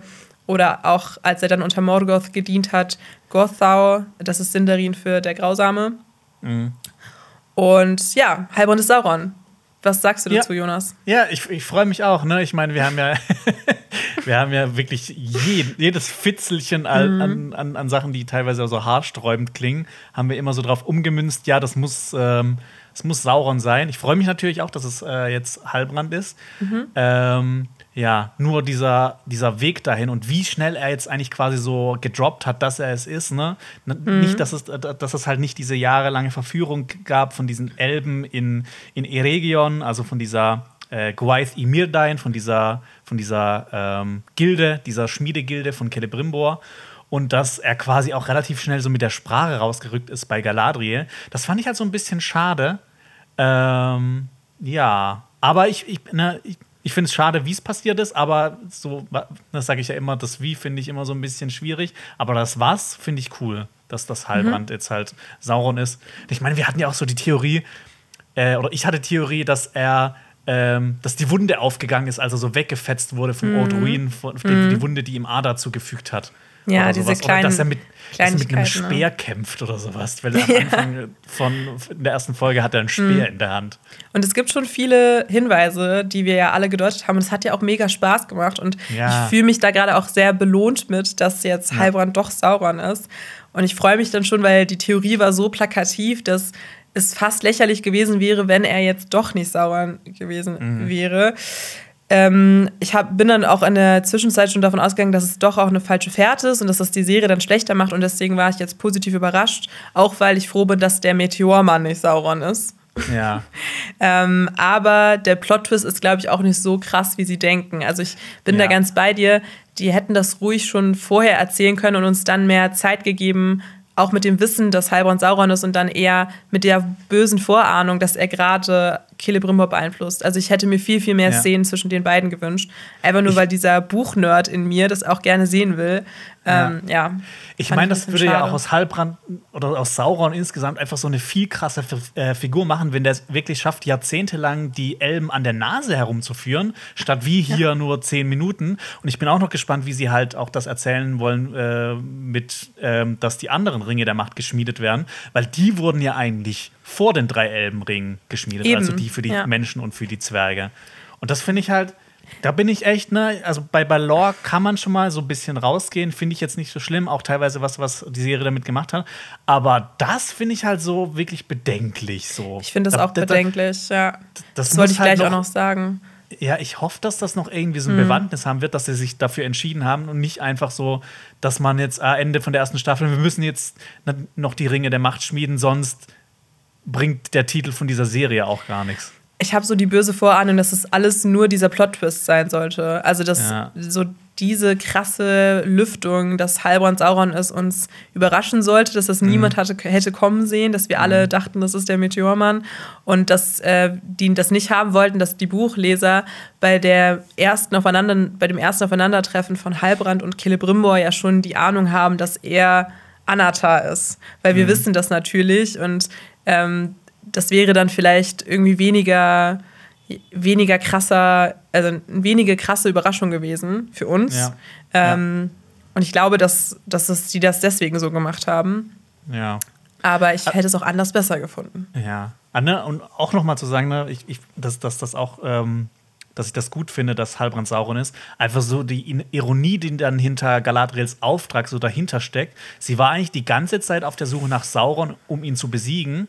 Aber es ist das komplette Gegenteil passiert. Sie hat Sauren gefunden, hat das nicht erkannt und hat ihn dazu erst gebracht, wieder böse zu werden. Das finde ich ja. halt irgendwie so, so poetisch, so, mhm. so, so, äh, auch eher ne, so, so, so die Ironie des Schicksals. Ja, dass sie dann wirklich nicht ähm, gesehen hat, was um sie herum passiert. Mhm. Ähnlicher wie der Orodruin-Ausbruch, dass sie das auch nicht hat kommen sehen, weil sie ähm, ja so störrisch war in ihrer Aufgabe. Ja. Ja. ja. Ich finde es auch nicht ähm, schlecht. Ja, Sauron dringt dann auch in Galadriels Geist ein. Und mhm. ähm, sollen wir nach Valinor wechseln? Ja, das nach Valinor wechseln. Genau. Äh, äh, Sauron. Sauron verfucht. Äh, Sauron versucht Galadriel in der Form ihres Bruders zu verführen. Also verführen im Sinne von äh, auf seine Seite zu ziehen. Jetzt nicht so, so, ja. so Inzest, Game of Thrones, Sexkram. Ich wollte gerade sagen, ähm, wow. Ich glaube ja. auch nicht, dass das Finrod schaffen würde mit der Frisur. nee. Ja, also ich finde es auch spannend, äh, wie er es hier versucht in Valinor. Hier versucht er erstmal ähm, Galadriel nicht in seinen Plan zu inkludieren und sagt ihr quasi so im Prinzip, sie soll einfach jetzt geschehen lassen, ähm, was, was halt gerade so in echt passiert. Also sie ist hier quasi noch gar nicht so der, der, der ähm, Teil von seinem Plan. Mhm. Und mhm. Äh, es gibt ja auch wieder so ein wiederkehrendes Motiv mit dem Dolch, den er auch wieder anschaut und äh, quasi in der Hand hat und ihr abnimmt. Und bei Wissenswertes steht, ähm, das Gold und Silber in Finrods Dolch symbolisiert die beiden Bäume von Valinor, die in den unsterblichen Landen in der altvorderen Zeit goldenes und silbernes Licht ausstrahlten. Ja, das haben wir euch ja schon in der allerersten Folge verraten. Und ich glaube sogar in der Folgenbesprechung. Deshalb ähm, kalter Kaffee. So sieht's ähm, aus. Ja, ich finde es eigentlich schön, wie das zeigt, dass äh, Sauron, ähm, also seine Skills als Verführer und die verschiedenen Formen, die er auch annehmen kann. Ich meine, hier in Gestalt von Galadriels Bruder. Er weiß ja auch ganz genau, das ist so, ne, er weiß, welches Rädchen er bei Galadriel drehen muss, welche Knöpfe er äh, drücken muss, um bei ihr halt weiterzukommen. Weil sie weiß ja eigentlich, dass ihr Bruder tot ist. Und ähm, sie ähm, will es ja dann auch nicht akzeptieren direkt. Ich finde mhm. auch diese Kameraeinstellung schön, wie äh, Finrod zu ihr kommt und man zuerst so sein Gesicht nicht sieht, so in der Unschärfe, mhm. sondern nur so seine, seine, seinen Rumpf ähm, und dass sein Kopf erst später so im Kader zu sehen ist. Das ist ja auch ein häufig genutztes Horrorelement, ja. wenn man dann dieses Unbekannte, was man nicht sieht, noch als befremdlich empfindet und nicht mhm. weiß, was da auf einen lauert und so. Und wir wissen dann auch, dass Finrod eben Sauron ist. Und äh, mhm. ja, das fand ich auch sehr, sehr gut gemacht. Hat mir ja. gut gefallen. Ich, Galadriel, als sie sagt, dass Finrod ja von Sauron getötet wurde, da habe ich mir noch ein bisschen gewünscht, dass sie sagt, von einem Werwolf. Ja. das fand ich schade. Dass, dass, sie, dass, er von Sauron zerrissen wurde. Aber ich meine, ja. in der Serie wurde das ja auch nicht so gezeigt. Ähm, ja, äh, und auch sehr spannend. Ähm, Finrod behauptet, also Sauron behauptet, dass er den Frieden sichern will und Mittelerde heilen. Und ähm, er sagt ja auch diesen einen wichtigen Satz, denn ähm, mit, mit, man muss die Dunkelheit auch mal berühren. Und dann sagte hier, berühre die Dunkelheit noch einmal. Und ich habe eine Frage an dich, Xenia. Mhm. Warum schwimmt ein ähm, Schiff, aber ein Stein nicht? ähm, weil du die Dunkelheit berühren musst. Ach so, um okay. das, das, das Helle nee, zu nee, sehen, das Licht. Nee, der, der Stein, der schaut nur runter und das Schiff, das schaut auch hoch. Ach so, okay. Ja. Und das macht das natürlich jetzt alles viel besser, weil ja. jetzt diese ganzen dummen Dialoge natürlich einen Sinn hatten, um Galadriel mhm. vorzubereiten. Mhm. Äh, dann ein bisschen versucht zu sein, vielleicht doch auf Saurons Seite zu stehen. Mhm. Ähm, aber sie bleibt schon stark, obwohl er jedes Register zieht, sie ja. zu beeinflussen. Und das ist auch einer der stärksten Figurenmomente, finde ich, für Galadriel, weil so diese ganze ähm, ihre ganze Figur dreht sich ja darum, dass sie gut ist und dass sie mhm. alles verabscheut, was mit Sauron und auch Ada und den Orks zu tun hat. Wie drastisch das ist, haben wir schon gesehen in der Folge zuvor, wo sie ja wirklich so den, den Orks auch Existenz abspricht, weil sie böse sind. Ein Völkermord ankündigt. Völkermord ankündigt. Und das finde ich dann nur kohärent für ihre Figur, dass sie dann auch jetzt hier stark bleibt. Also das fand ja. ich gut. ja. ja. Aber äh, der Plan von Sauron funktioniert natürlich nicht. Und ähm, die beiden werden auf Halbrands Floß zurückversetzt. Und ähm, Sauron versucht weiterhin Galadriel zu verführen. Dieses Mal versucht er sie aber auf seine Seite zu ziehen. Und er sagt so alles, was sie vielleicht auch hören will. Ähm, Galadriel sagt aber, ihr seid ein Freund von Morgoth. Das, mhm. das fand, ich, fand ich wirklich einen schönen Satz. Ähm, und Sauron behauptet ja dann auch, dass Morgoth ihn im Würgegriff hatte. Und äh, mit dem ersten Sonnenaufgang spürte er äh, das Licht des einen wieder, also des, äh, des Gottes Eru Ilúvatar. Und äh, er wollte ja auch heilen, was er zerstört hatte. Und ich finde das eigentlich, ne, das habe ich auch vorhin schon gesagt, ich finde das eigentlich so ein spannendes Gedankenexperiment. Ähm, das weicht ja einfach so diese Grenzen zwischen Gut und Böse auf. wenn Sauron das wirklich so meint. Ähm, und das ist halt auch eine dieser großen Stärken für die Serie, weil bei den Filmen kann man schon sagen, ne, das ist halt so eine, das ist quasi so die, äh, die, die Heldengeschichte, die auch immer wieder in anderer Form immer wieder und wieder und wieder erzählt wird. Aber es gibt halt immer dieses stumpfe Gut und Böse. Ich liebe die Filme trotzdem, auch wenn das so ist, weil das einfach so hier ist bei der Geschichte war es noch sehr klassisch und mhm. äh, inzwischen ist es ja ne, so oft durchgenudelt, dass es mhm. vielleicht nicht mehr so, bei anderen Werken nicht mehr so gut funktioniert. Aber ich finde, das ist halt so eine große Stärke der Serie, dass sie einfach mehr in diesen Graubereichen spielt und ne, was für Fragen das dann einem aufwirft, so vielleicht ist Sauron nicht so abgrundtief böse, wie man eigentlich meint und mhm. vielleicht wurde er nur von Morgoth so gemacht und äh, ist halt nur so ein Opfer der, der Umstände. Ja, das habe ich mir auch aufgeschrieben, dass das ein großer Pluspunkt ist und äh, dass ich das sehr mag, dass sie dieses Element mit reingenommen haben und das äh, macht ja auch schon so ein bisschen Halbrands Aussehen oder auch die Figur, die wir auch schon vielleicht auch lieben gelernt haben jetzt über die Episoden, also jetzt mhm. ich nicht besonders, aber vielleicht schon viele, die die Serie schauen. Und das ist dann spannend, dass sein Aussehen ja auch sehr einladend ist, ne? wie auch jetzt schon in seiner Anatar-Form oder so. Mhm. Und dass wir selbst vielleicht sogar ein bisschen versucht sind, wie ähnlich wie bei Ada und den Orks, wo wir das auch schon gesagt haben, dass wir mehr auf äh, Adas Seite sind, auch hier ja. zu sagen, ja, ist es denn so schlimm, wenn äh, Sauron Ordnung nach Mittelerde bringt? Ja, ah, ein bisschen Rasen mäht. Ähm, also den ein oder anderen Vulkan ausbrechen lässt. Aber spätestens als dann Galadriel sagt, dass sie, ähm, sie fragt ihn, wirst du Mittelerde retten oder wirst du es beherrschen? Und dann mhm. sagt nämlich Sauron, das ist dasselbe für ihn. Also dass er sieht so, da keinen Unterschied. Ja. Wobei, äh, noch, ich finde, äh, noch, noch krasser ist, wie er davor quasi, er proposed ja eigentlich bei Galadriel, er hält ja quasi um ihre Hand an so ein bisschen. Er sagt ja quasi, dass sie zusammen das ähm, machen sollten und dass sie ähm, schön wie die See und die Sonne stärker als die Grundfesten der Erde ähm, ist äh, oder sein wird. Und das Gleiche sagt sie ja auch, als Frodo ihr in die Gefährten den einen ja. Ring anbietet. Und sie versucht und, es. Genau, und deshalb, ja. das ist ja auch der Grund, warum sie dann quasi in den Büchern äh, zurück nach Valinor darf mit. Also wenn man von einer Version von dieser ganzen Geschichte ausgeht, weil sie eben diesem, äh, dieser Versuchung widerstanden hat von Sauron, äh, von, von Frodo, diesen einen Ring anzunehmen. Mhm. Und ich meine, hier widersteht sie dem auch schon zum ersten Mal. Ja. Und ähm, genau, Sauron will sich ja quasi mit Galadriel verbünden und ähm, er sagt ja dann sowas, dass ihr guter Einfluss ihn vom Bösen abhält. Und das finde ich wiederum noch mal interessanter. Mhm. Ähm, Klar, Sauron sagt ihr das ja auch nur, weil sie das hören will und weil er ja mhm. einfach so nach, nach, dem, nach diesem Ziel strebt. Ähm, und er sagt ja, ihr bindet mich ans Licht und ich binde euch an die Macht. Und das ist ja auch so ein Motiv von dieser Hintergrundgeschichte von Mithril in der Serie. Ne, dass es einerseits dieses Gute hat von dem Elben, aber halt die Macht des Balrogs. Und das wird ja hier nochmal so aufgegriffen. Recht. Und ich mhm. finde das mega interessant. So einfach mhm. nur, wenn, wenn du dir so überlegst, so das wäre auch mal so ein interessantes Video. Was wäre passiert, wenn Galadriel mit äh, Sauron eine Sache gemacht hätte? Wäre es ja. wirklich so schlimm geworden? Oder hätte, hätte sich das ausgeglichen können? ja. ja wäre das vielleicht so ein bisschen der schlauere Move gewesen, mhm. anstatt ihn dann so von sich zu weisen, weil wir merken dann ja auch, dass so die Stimmung kippt. Aber ich mag auch den Gedanken, dass das Sauron auch ernst meint und dass er mhm. eben so ein bisschen auch als in diese eine Szene, das fand ich sogar jetzt rückblickend noch eine der besten Szenen zwischen den beiden, wo er sagt, so Seite an Seite mit ihr zu kämpfen, mhm. das möchte er an seine Existenz binden. Also mhm. ich glaube, da hat er gesagt, irgendwie, I wanted to bind it to my very own being und das finde ich mhm. so cool, diese Vorstellung.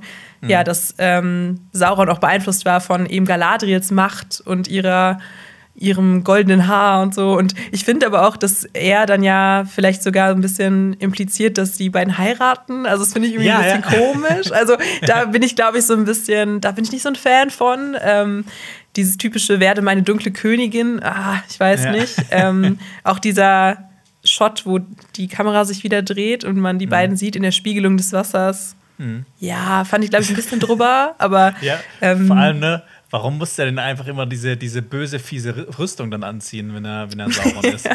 ja, kann er nicht in dieser Heilbrand ähm, ja, Figur bleiben? Heilbrandrüstung sein, ja. ich glaube auch Galadriel hat sich, wenn, in Heilbrand verliebt, nicht in die Maske. Ja. Und bei Wissenswertes steht, äh, nichts ist von Anfang böse, was du auch schon vorhin gesagt hast.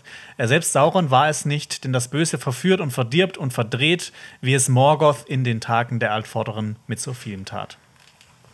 Ja. Schön. Genau. Ja, und, und genau, sie widersteht Sauron oder Halbrand. Ja. Jetzt mhm. nennt man das äh, Sauron. Ja, wir nennen oder, ihn Sauron. ja. sie widersteht äh, äh, Sauron ein weiteres Mal und ähm, er, der ist nicht gerade nicht gerade nett zu ihr und ähm, sie ertrinkt im Meer. Und äh, das gab es ja schon mal. Und dieses Mal kommt nicht die rettende Hand von Halbrand, sondern sie ertrinkt quasi in dieser äh, Vision, in diesem Brainwashing von äh, Sauron. Ich finde es sehr lustig, dass du das äh, beschrieben hast, als er ist nicht gerade sehr nett zu ihr. und ich mir aufgeschrieben habe, voll der krasse Shot, Saurons Augen werden zu Pupillen, werden zu Schlitzen. ja. also, ähm, aber das fand ich da, das mochte ich auch sehr, als seine Stimme dann auch so Sauron ähnlich wird und er so schreit und mhm. ähm, ja, dann man merkt diese wahre Gestalt hinter so diesem schönen Aussehen. Mhm. Ja, aber sie wird dann von Elrond äh, aus dem Flussbett des Glanduin gezogen. Mhm. Und denkt dann aber auch direkt, dass das wieder eine Vision ist. Ja. Also ich kann sich nicht so richtig erinnern. Genau, sie fragt ja dann auch, äh, woher die, sich die beiden sich kennen. Und ähm, Elrond sagt, dass Galadriel zum ersten Mal, dass er sie getroffen hat an der Küste. Äh, genau, als er gerade frisch verwaist war quasi. Ähm, in der Lore ist es noch ein bisschen, ist es natürlich anders mal wieder. Anders, ja. äh, da wurde er eigentlich vom Elben Maglor gefunden einem äh, Sohn von Feanor. Und ähm, nachdem der ihn eigentlich mit ihm und seinem Bruder zusammen in der Höhle zurückgelassen hatte. Aber ja, er hat sich meine, so ein bisschen erbarmt. überlegt. Genau. Also Medros und Maglor, die beiden Brüder, haben die ja gefunden und dann mhm. war es so, dass er Mitleid empfunden hat ja. gegenüber Elrond und Elros. Ja. Aber ja, Rendil ist voll der Rabenvater, ne? ja, ja, so ein bisschen so der Abenteurer, ne, der seine ganze Familie zurücklässt. Ja. Aber, aber, auch die Mutti, die dann auch hinterher geflogen so ist. Einfach quasi. zum Vogel wird. Geht, ja. Es geht gar nicht. Ähm, wirklich Rabenmutter, haha. ja. ähm, und ich finde, Elrond, was ich mich dann frage, hat er dann nicht diesen, also hat er das nicht erlebt oder wo war sein Bruder? Also das, das ne, wirft viele mhm. Fragen auf, dass dann ihn Galadriel ja aufgegabelt hat, weil sie würde ja kaum ihn auch von den Fëanor, ähm, Fëanors Söhnen empfangen oder abnehmen oder so, weil sie mhm. hat ja auch, also es ist jetzt nochmal ganz viel, könnte man ausschweifen in die Silmarillion-Lore, aber sie ist ja auch nicht so gut gegenüber den Söhnen von Fëanor eingestellt. Ja. Und eine Sache, die ich mich auch noch gefragt habe, ist, ähm, warum hat Sauron jetzt Galadriel nicht getötet? Ich meine, sie ist jetzt die Einzige, die dieses Geheimnis von ihm erfahren hat. Und das ist ja eigentlich auch der Grund, warum er jetzt fliehen müsste, weil sie dieses Geheimnis weiß. Also wäre es nicht einfach, wäre es nicht theoretisch besser für ihn gewesen, sie abzustechen und in den Fluss zu werfen? Da also fängt, dann wäre sie halt verschwunden. Ja, aber ja. ja. Da fängen, fangen jetzt wieder die unlogischen Details von diesem Heilbrand des Sauron-Reveal an für mich, mhm. weil das ist zum einen unlogisch, dass er sie nicht tötet und dass Galadriel dann noch nicht mal dieses Wissen teilt mit Elrond mhm. und mhm. äh, Celebrimbor in der späteren Szene. Mhm, weil Elrond sagt ja dann noch zu ihr Akuitesse, Galadriel. Ähm, ich habe das jetzt übersetzt mit Be at Peace oder so, also mhm. sei Friede sei mit dir. Und mit deinem Geiste. ähm, und Galadriel ähm, versucht dann Celebrimbor zu stoppen, bevor diese die Ringe, bevor er die Ringe fertigstellen kann. Mhm. Ähm, aber bleibt dann relativ vage. Also ja. sie sagt nur, Halbrand wäre nicht zu trauen. Also ja. das hat mich mega ich, aufgeregt. Ja, aber ich finde, das passt auch so ein bisschen zu ihrer Buchfigur, weil sie ja zum Beispiel auch an diesem ersten Sippenmord teilnimmt ähm, wo auch Elben gegen Elben kämpfen. Und das dann auch in Beleriand, als sie zum Beispiel in, äh, bei, in Doriath zu Gast ist, das da auch nie wirklich erzählt. Und dass das quasi nur Melian so ein bisschen aus ihr rauskitzelt, aber halt, sie lässt es immer so sehr vage, weil sie halt irgendwie nicht so damit in Verbindung gebracht werden will. Und vielleicht ist es hier ähnlich. Sie will jetzt nicht, ne? Mhm. Sie will jetzt nicht dafür verantwortlich sein, dass Sauron zurückkommt, beziehungsweise dass das jeder weiß, dass sie dafür verantwortlich ist. Guter Punkt. Okay, Aber das sehe ich. Was aus ihr halt, was auch halt nochmal eine arschige Figur machen würde, so ein bisschen. Aber voll, weil ich finde, wenn sie wenigstens dieses Geheimnis lüften würde, dann hätten ja Celebrimbor und Elrond auch viel mehr so diese Motivation, diese Ringe jetzt vielleicht zu schmieden, äh, nach dem Motto, ja, wir mhm. müssen jetzt alleine Ringe kreieren, äh, um gegen ihn so mit, also mit ihm mitzuhalten. Mhm. Ähm, und das macht es ja auch viel einfacher, dass jetzt Celebrimbor zum Beispiel nochmal Sauron verfällt in der Zukunft. Mhm. Ähm, ja, ich habe auch kurz in dem Moment gedacht, nicht, dass Galadriel Sauron ist. Also ich habe kurz gedacht, dass uns die Serie wieder also eine Illusion aufzwängt und ja. dass sie so lange Sauron ist, bis sie die Ringe schmieden. Mhm. Und dass dann aber jetzt nicht die Elbenringe geschmiedet werden, sondern eben die richtigen Ringe. Also ich habe noch kurz mhm. gedacht, dass wir hier das Schmieden der wirklichen Ringe der Macht sehen und nicht mhm. nur der Elbenringe. Mhm. Aber leider nicht. Ja, genau. Ähm, sie ist ja dann auch diejenige mit der Idee, nicht zwei Dinge zu machen, sondern drei Ringe. Mhm. Und das war ja dann natürlich klar. Ich finde das immer so ein bisschen affig, wenn, ne, die, wenn die Hauptfigur jetzt darauf kommen muss. Ich meine, das hätte doch auch, das wäre doch diese Sache sein können, das hätte doch die Sache sein können, die Celebrimbor macht. Ich meine, er hat die ja quasi auch erschaffen. Das hat ihm niemand gesagt, hier macht drei Ringe, sondern er hat drei Ringe gemacht. Voll. Naja. Dieser schöne Satz hätte ihm gehören können. Einer wird ja. immer korrumpieren, zwei werden spalten und mit dreien gibt es Gleichgewicht. Mhm. Ja. Ähm, aber auch wichtig, ne, dass man hier das nochmal sieht. Ähm, Hallbrand ist äh, auch nicht anwesend oder sowas. Das wird quasi so von ihm unabhängig, oder Sauron, das wird von ihm un unabhängig äh, besch äh, beschlossen. Und das ist halt auch so dieses wichtige Element, dass ähm, Sauron diese Ringe nicht so verderben konnte. Also wie jetzt zum Beispiel die anderen Ringe der Macht, wo ich sehr gespannt bin, wo die noch ähm, kommen, vorkommen werden. Ich auch. Ähm, aber ähm, ähm, es gibt ja noch mal so einen Satz, den Celebrimbor schon früher gesa äh, gesagt hat, dass wahre Schöpfung Opfer erfordert. Und Galad Galadriel muss sich von ihrem Erinnerungsstück an ihren Bruder trennen. Sie muss sich von ihrem Dolch trennen, den sie über die Tausende, Hunderte, Tausende Jahre mit sich geführt hat und den sie nicht mal abgeben wollte, als sie, ähm, ne, dass sie so ein bisschen davon abgehalten hat, äh, nach Valinor zu gelangen. Ja, genau. Ähm, genau.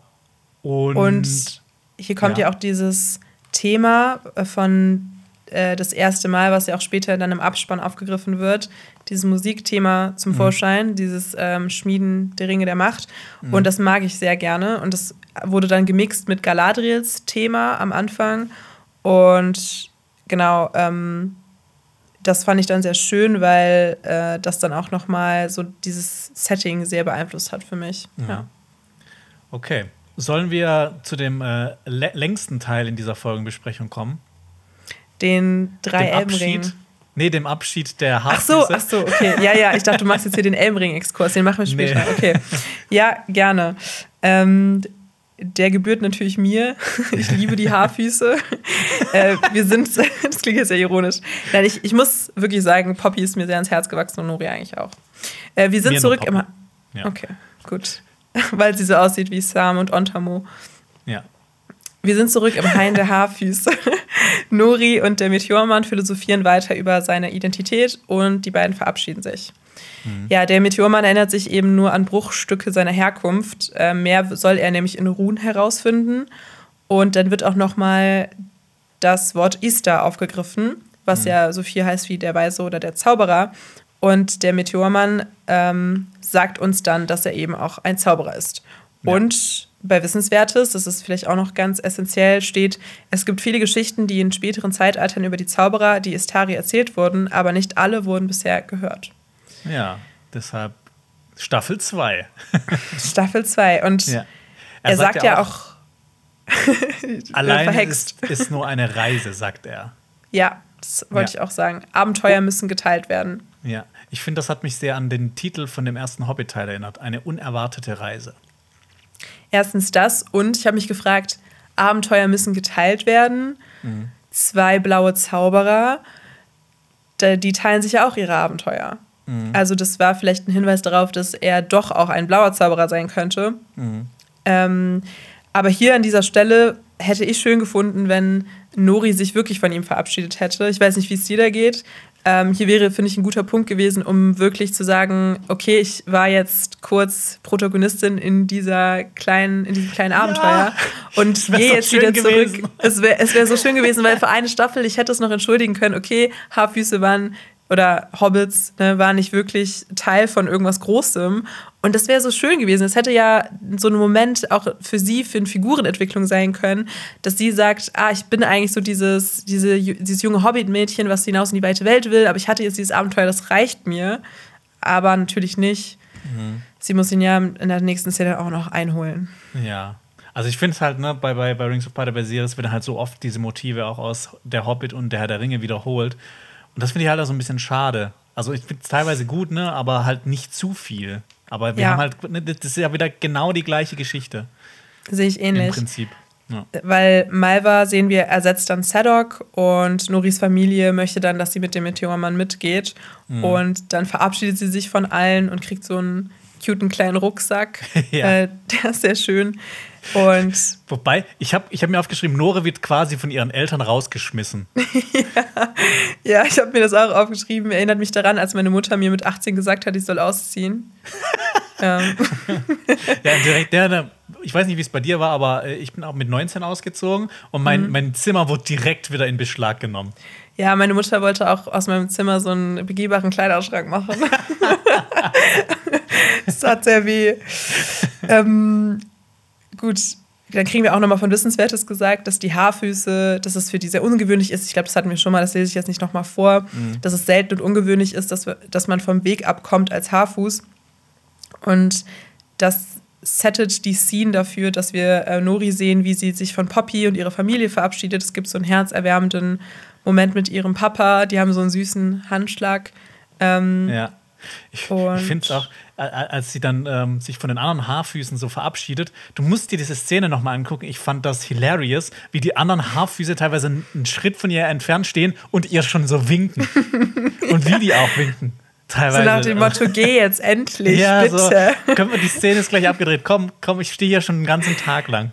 Das stimmt, aber ich fand, hast du dir die mal einzeln angeguckt? Ich fand die dann so süß aus, die einzelnen kleinen Haarfüße. Da waren so kleine Frauen, so mit so roten Wangen und so. Ich habe nur auf das Winken Strom geachtet. Achso, okay. das fand ich schon schön gemacht, aber ja, du hast recht. Ja. Und, und ihre Mutter sagt ihr dann, willst du noch ja. was sagen zu der Szene? Nee, oder? Nee, nee. Okay. Äh, ihre Mutter sagt ihr dann, sie soll wagemutig sein. Und das ist jetzt ein weirder Exkurs, aber äh, kennst du diese BAFTA, ähm, BAFTA Award äh, Rede von Phoebe Waller-Bridge? Nee, aber ich kenne die, also die BAFTAs sind ja dieser britische Filmpreis. Genau. British Academy, bla bla. Die, die, die verleihen aber auch zum Beispiel an andere Medien ja. ähm, ähm äh, äh, Preise, zum Beispiel an äh, Videospiele. Mhm. Genau. Und äh, Phoebe Waller-Bridge, für alle, die es nicht wissen, ist die Macherin von der Serie Fleabag zum Beispiel, die ah, ich liebe. Die ist so gut. Ja, ich finde das ist auch eine meiner Lieblingsserien. Oder Und Killing Eve. Ja, Killing Eve ja. ähm, oder auch Crashing mag ich auch richtig gerne von ihr. Und genau, sie hat eben den BAFTA Award gewonnen und das ist einer meiner Lieblingsreden aus der ganzen Film- und Serienlandschaft. Deswegen hat mich das sehr daran erinnert, weil sie sagt, dass ihre Mutter ihr geraten hat äh, für ihr Leben, ähm, be whoever you want to be as long as you are outrageous. Und ich finde, das mhm. hat mich sehr daran erinnert. Und unnötigerweise wollte ich das hier einstreuen, einfach nur mal, um über Phoebe Waller-Bridge zu reden in der Folgenbesprechung. Und Fleabag ähm, zu empfehlen, aber das, äh, das äh, gerne immer. Ja. Gut. Dann rennt Poppy auf Nori in Slow-Mo. Und das hat mich natürlich auch an Frodo und Sam erinnert. Mhm. Äh, Gerade diese Slow-Mo-Szene, wie sie Poppy ruft, wie Frodo Sam ruft, als sie mhm. sich äh, wieder vereinen in Herr der, äh, Herr der Ringe und die Rückkehr des Königs. Und ja, die Szene war für meinen Geschmack ein bisschen zu lang. Sie hat zwar mein Herz erwärmt, aber ähm, es hätte auch sich ein bisschen kürzer fassen können und ich hätte da kein Problem mit gehabt. Ja, die hätten die Screentime auch dafür verwenden können, vielleicht Heilbrand eine Folge länger ähm, äh, Celebrimbor verführen zu lassen. Ja. Ja. Das stimmt. Aber ja, da, ne, ich, ich fand es auch ein bisschen schade, dass Poppy nicht mitkommt, weil sie die einzige Haarfuß Frau ist, die ich irgendwie ansatzweise sympathisch fand. Aber ja, meinst du nicht, dass sie dann, weil das ja dieses Motiv ist, dass das immer wieder reproduziert wird aus Herr der Ringe, dass dann die nächste Staffel damit anfängt, dass sie ihr hinterherläuft, wie Sam Frodo hinterherläuft. Nee, weil ich, ich hatte das Gefühl, dass sie ja eher diese Pfadfinderin wird für die ähm, Haarfüße, Für- weil sie ja die die. Karte richtig gelesen hat. Und weil, Stimmt. anscheinend sind die jetzt auch drauf, äh, quasi alle Haarfüße äh, sind jetzt darauf angewiesen, dass Poppy vielleicht den Weg besser findet als Malva. Ja, Warst du eigentlich Ja. bei den Pfadfindern? leider nicht. Du? Le leider nicht. Ja, ich war bei den Pfadfindern. Ich finde es schon Äh, sehr cool. Gut Ich, Pfad.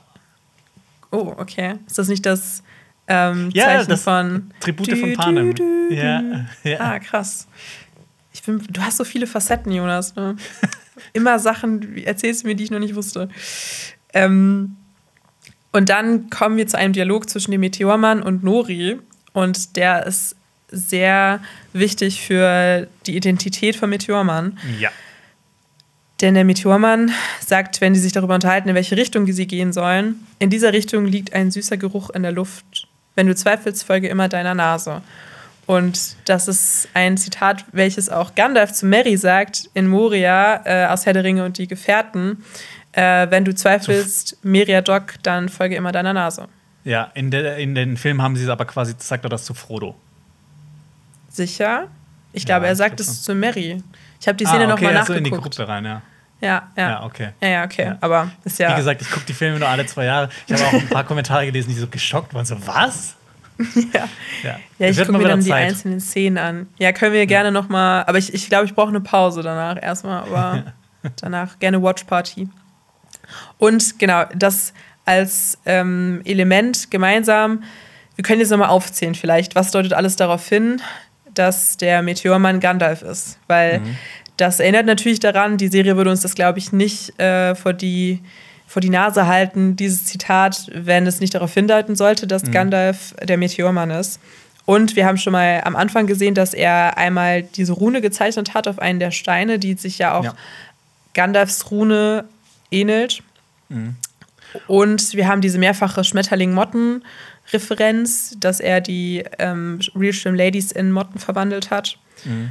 Und es macht auch einen Sinn, dass wir Gandalf sehen, wie er diese Beziehung mit den Hobbits eingeht und dass ihn das daraufhin auch so eine Liebe fürs Volk, äh, dass das eine Liebe fürs Volk entstehen lässt.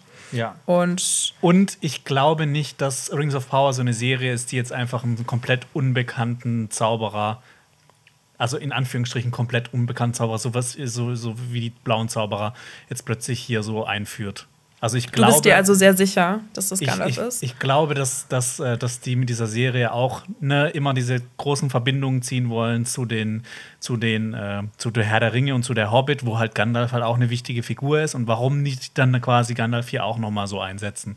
Also Mhm. ich glaube, die Serie versucht halt immer so das Offensichtlichste zu machen, weil das ja auch eine ultra teure Serie ist und die viele Leute dann damit abholen wollen. Okay. Ja. Ja, doch, sehe ich ähnlich. Ich, mich würde es halt wundern, wenn jetzt erzählt wird, ah, äh, Leute, wir haben euch die ganze Zeit darauf hingewiesen und dieses Zitat, also ich finde, das Zitat ähnelt schon fast einem, einer Offenbarung, so nach dem Motto, Ja, es ist Gandalf. Ja. ja. Aber ich finde es halt irgendwie schade, weil ich hätte mir gewünscht, dass es eher einer der blauen Zauberer ist, weil, wie du schon eben gesagt hast, ähm, es ist so ein fader Beigeschmack, weil wir sind hier voll in dieser Franchise-Logik drin. Also alles muss re reproduziert werden und es ist alles so funktionierende Dinge, wie diese Dynamik zwischen Gandalf und den Hobbits wird nochmal wiederholt und reproduziert, anstatt sich was Neues zu trauen. Und ja, das ist, ist auch ein bisschen, greift schon mein Fazit von der Folge vorweg. Ähm, ja. ja, ich freue mich zwar auf den Ruhenschauplatz, wenn wir ihn überhaupt sehen werden, aber Ja, Wer auch. weiß, ja. Ja, das, das sprechen wir ja noch in unserem Komplettfazit auf jeden Fall Ja. ein bisschen Genau. ausführlicher. Sollen wir zum, zum Schmieden kommen, der Ringe der Macht, das so in die letzten zehn Minuten reingepresst wurde?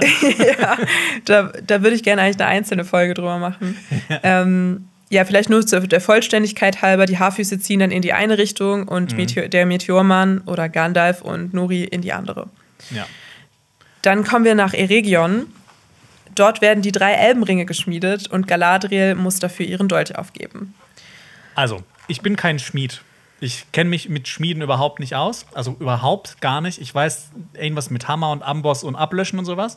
Aber sollte man nicht so, so Perlen, die zum Beispiel auf einem Dolch dran sind, davor rausnehmen?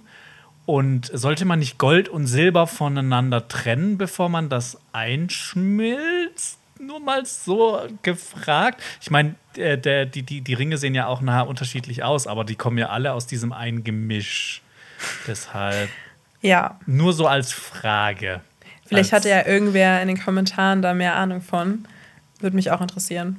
Ich glaube, das ist einfach nur, ähm, ich glaube, das ist einfach falsch, faktisch falsch, aber es wird halt, du kannst das ja nicht erzählen, dass das noch das und das und noch, noch von getrennt werden muss oder die hatten keinen Bock, das so zu erzählen.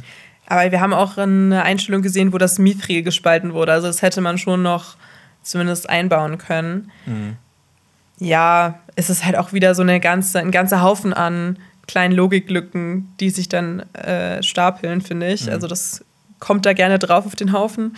Ja. Generell finde ich, dass die Szene sehr schön inszeniert war. Das würde ich aber ja. auch sagen. Also es gab viele so dieser Vogelperspektiven-Shot auf das, äh, auf den Dolch, der schmilzt habe ich eben schon erwähnt, dieses Musikthema, das hatte so eine Epik und ich finde, das mhm. gebührt dann auch so der Handlung, weil, nochmal zur Erinnerung, wir sehen hier gerade, wie so die, die Elbenringe geschmiedet werden. Das ist so eines der coolsten Dinge, die überhaupt da in diesem Universum existieren. Ja. Und wir sehen auch die Gwaith Emirdain, also die Juwelenschmiede und das ist schon echt cool. Also ich habe mich halt mega auf diese Szenen gefreut und die jetzt mal visuell umgesetzt zu sehen, alleine das hat mir sehr viel gegeben. Ja. ja.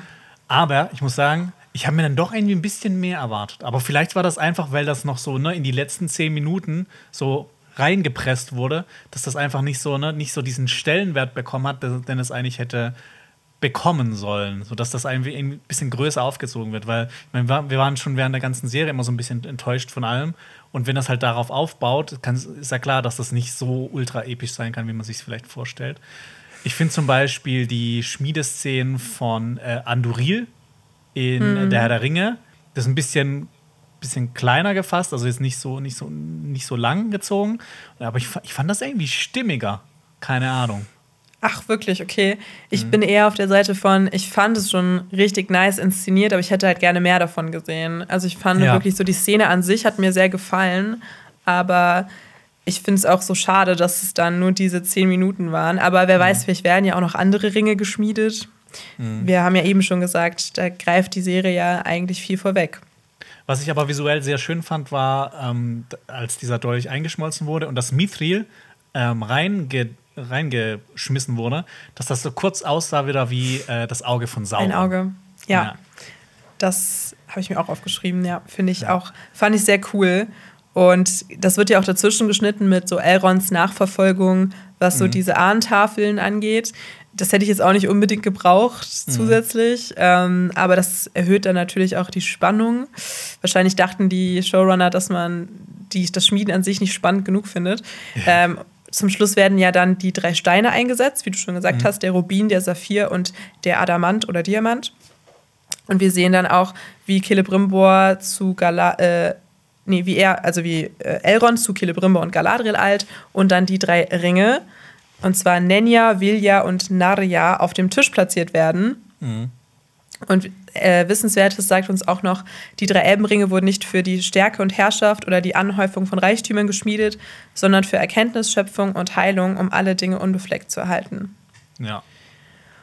Ich meine, ne, das, das erzählt ja die Serie noch mehr als ähm, als jetzt zum Beispiel das in den Büchern der Fall ist, dass es einfach so diese, ne, diese, diese, äh, wie, wie, sagt man, Konservierung, dieser, äh, dieses alles schön und sowas, dass das, halt, das, zum Beispiel Galadriel mit äh, Lothlorien nur so ähm, hat ähm, quasi erblühen lassen können, weil sie eben diese Ringe hatte. Dass diese Ringe halt dafür eingesetzt wurden. Und, und gut ähm, gemacht ist es ja schon, dass es hier eine vergleichbar ist mit dieser Wirkung von Mithril, mhm. dass es dann ja auch diese, diese lang, dieses lange Leben der Elben ja auch ähm, erhält. Ja, ja. ja.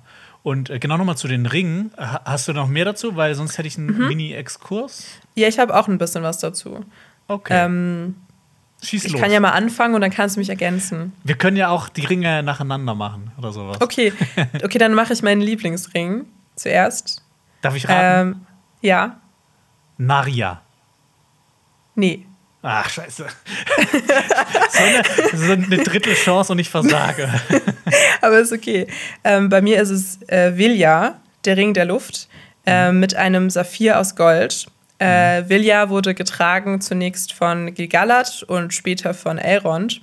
Mhm. Ähm, dann gibt es noch Nenya, den Ring des Wassers. Der hat den Diamanten- oder Adamantstein und der befindet sich nach unseres Wissens von Herr der Ringe in Lothlorien bei Galadriel.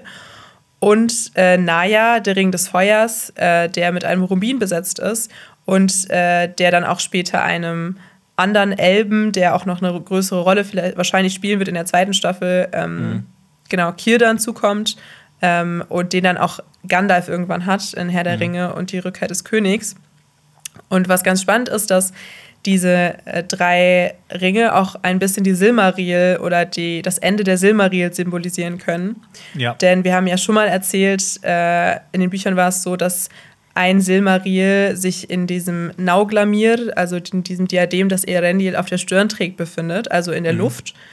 Ähm, dann sehen wir einen oder kriegen wir mit, dass ein Silmaril in den Tiefen der Erde verloren geht, im Feuer der Erde, also der Feuer-Elbenring, fiel in eine Erdspalte und ein Ring ging in den Tiefen des Meeres verloren.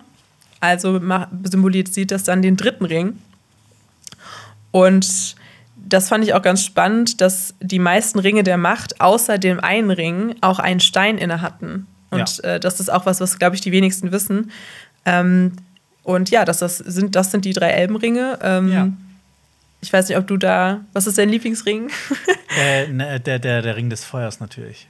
Der Ring des Feuers, alles ja. klar. Äh, was bist du für ein Sternzeichen? Äh, Wassermann.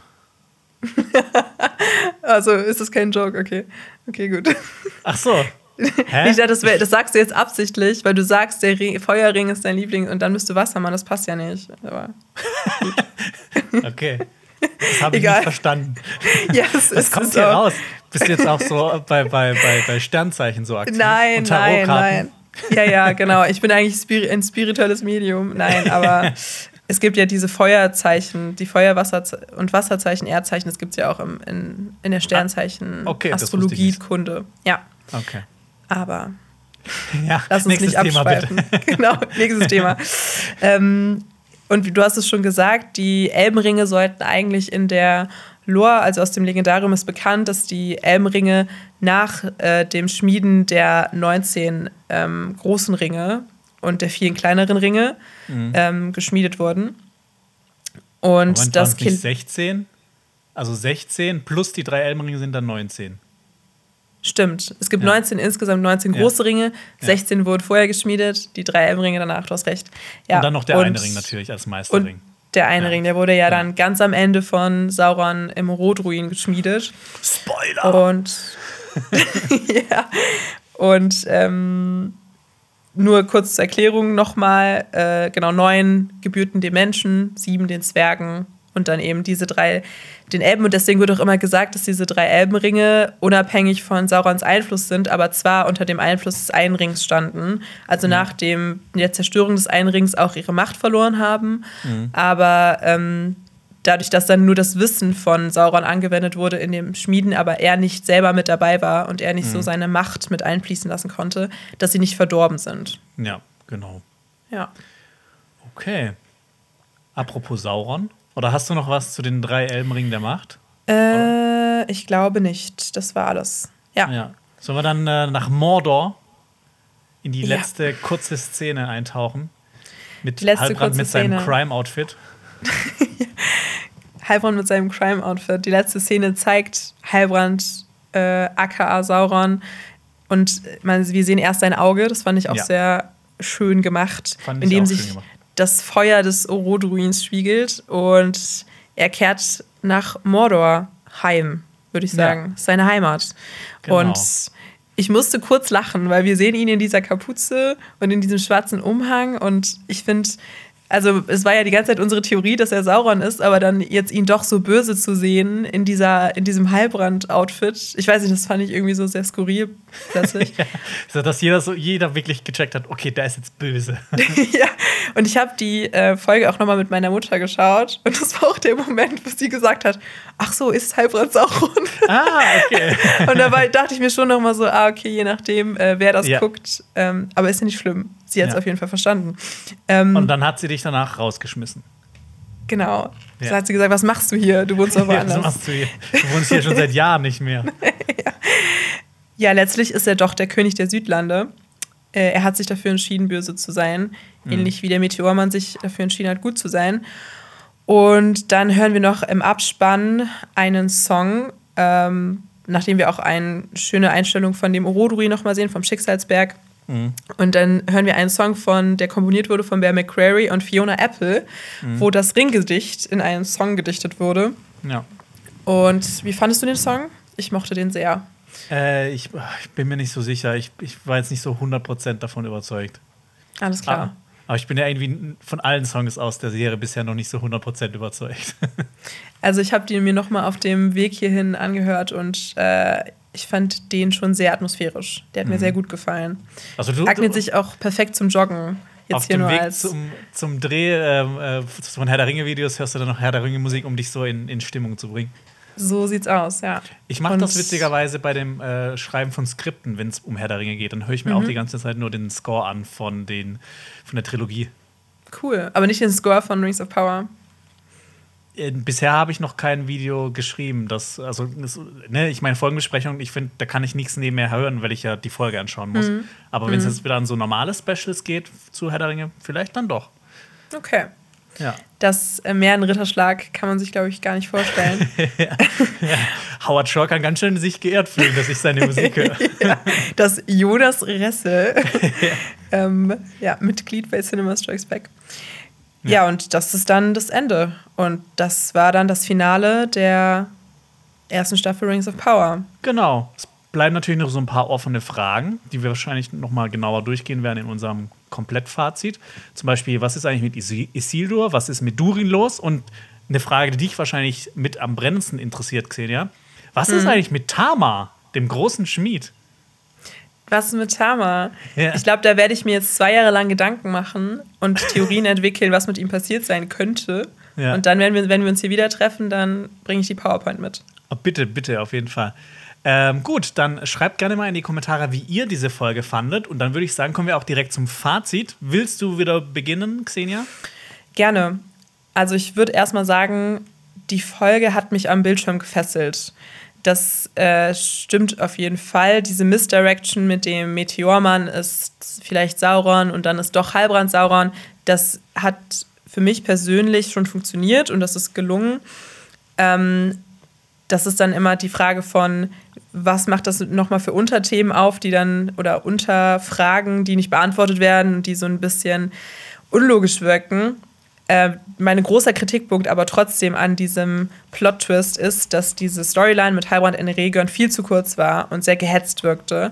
Im Gegensatz dazu, wir erinnern uns, haben wir so viel Zeit in Numenor verbracht mit Heilbrand und auch mit dieser Figurenentwicklung zwischen äh, ihm und Galadriel. Und ich weiß, das habe ich ja schon vorher angedeutet, dass ich mir vorstellen kann, dass es daran lag, uns nicht die Überraschung zu nehmen.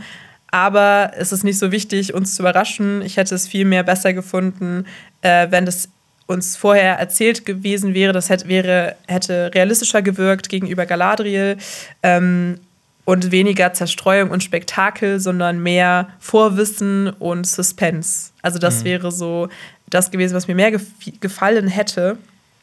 Und mich stört eben nicht der Fakt an sich, dass Heilbrand Sauron ist, sondern eher mehr dieses Zurechtbiegen und dass mhm. die Erzählung ein bisschen konstruiert ist, ähm, um eben uns möglichst lange im Unwissenden zu lassen. Also das mhm. ist so ähm, das, was mich gestört hat. Mhm. Und ich hätte mir gewünscht, dass der Meteormann nicht Gandalf ist. Die ganze Haarfuß-Storyline wirkt wirklich wie so ein Abklatsch an Herr der Ringe und zu mhm. sehr erinnert es mich zu stark daran. Es ist nicht nur diese Nostalgie und dieses schöne Gefühl, was die Serie an manchen Stellen auch gut hinbekommen hat, aber hier wirkt es wirklich wie eine so eine 2.0-Geschichte. Mhm. Und ja, das sind so meine größten Kritikpunkte. Insgesamt bleibe ich mit so einem ja, mit so einem leichten, mit so einer leichten Enttäuschung zurück, obwohl mir diese Schmiedeszene auch so gut gefallen hat. Ähm, ja. Weil ich dann nicht so richtig glauben kann, dass das jetzt die letzte Folge war. Ja, ne? acht, acht, Folgen haben wir zusammen besprochen. Ähm, ich ja. kann natürlich äh, im Grunde fast alles von dir unterschreiben, so. Ähm, ich finde, dass es also für mich fast schon so die beste Folge war äh, von allen, die bisher gezeigt wurden, weil halt endlich mal auch viele Dinge wieder passiert sind. Deshalb fand mhm. ich auch die sechste Folge eigentlich mit die beste, mhm. weil das halt teilweise echt, echt lange auf sich warten hat lassen. Ähm, ich fand aber nicht, dass das unbedingt die beste Folge war, weil die gut geschrieben war. Ähm, mhm. Ich mochte aber auch, dass dieses simple Schwarz und Weiß aufgesplittet wurde, dass man halt so diese Gedankenexperimente ähm, sich wagen kann. Was wäre passiert, wenn Galadriel sich mit Sauron verbündet? Oder hat sie erst dafür gesorgt, dass Sauron überhaupt wieder Bock hatte, hier ähm, Mittelerde in, in, ins Dunkle zu stürzen oder aufzuräumen, wie er das vielleicht sagen würde. Und ähm, was ich auch schön fand, teilweise die Inszenierung, keine Ahnung, zum Beispiel so die, die Verwandlung von der von Feminem oder generell auch so die Kameraarbeit in ein, einzelnen Szenen fand ich auch sehr schön.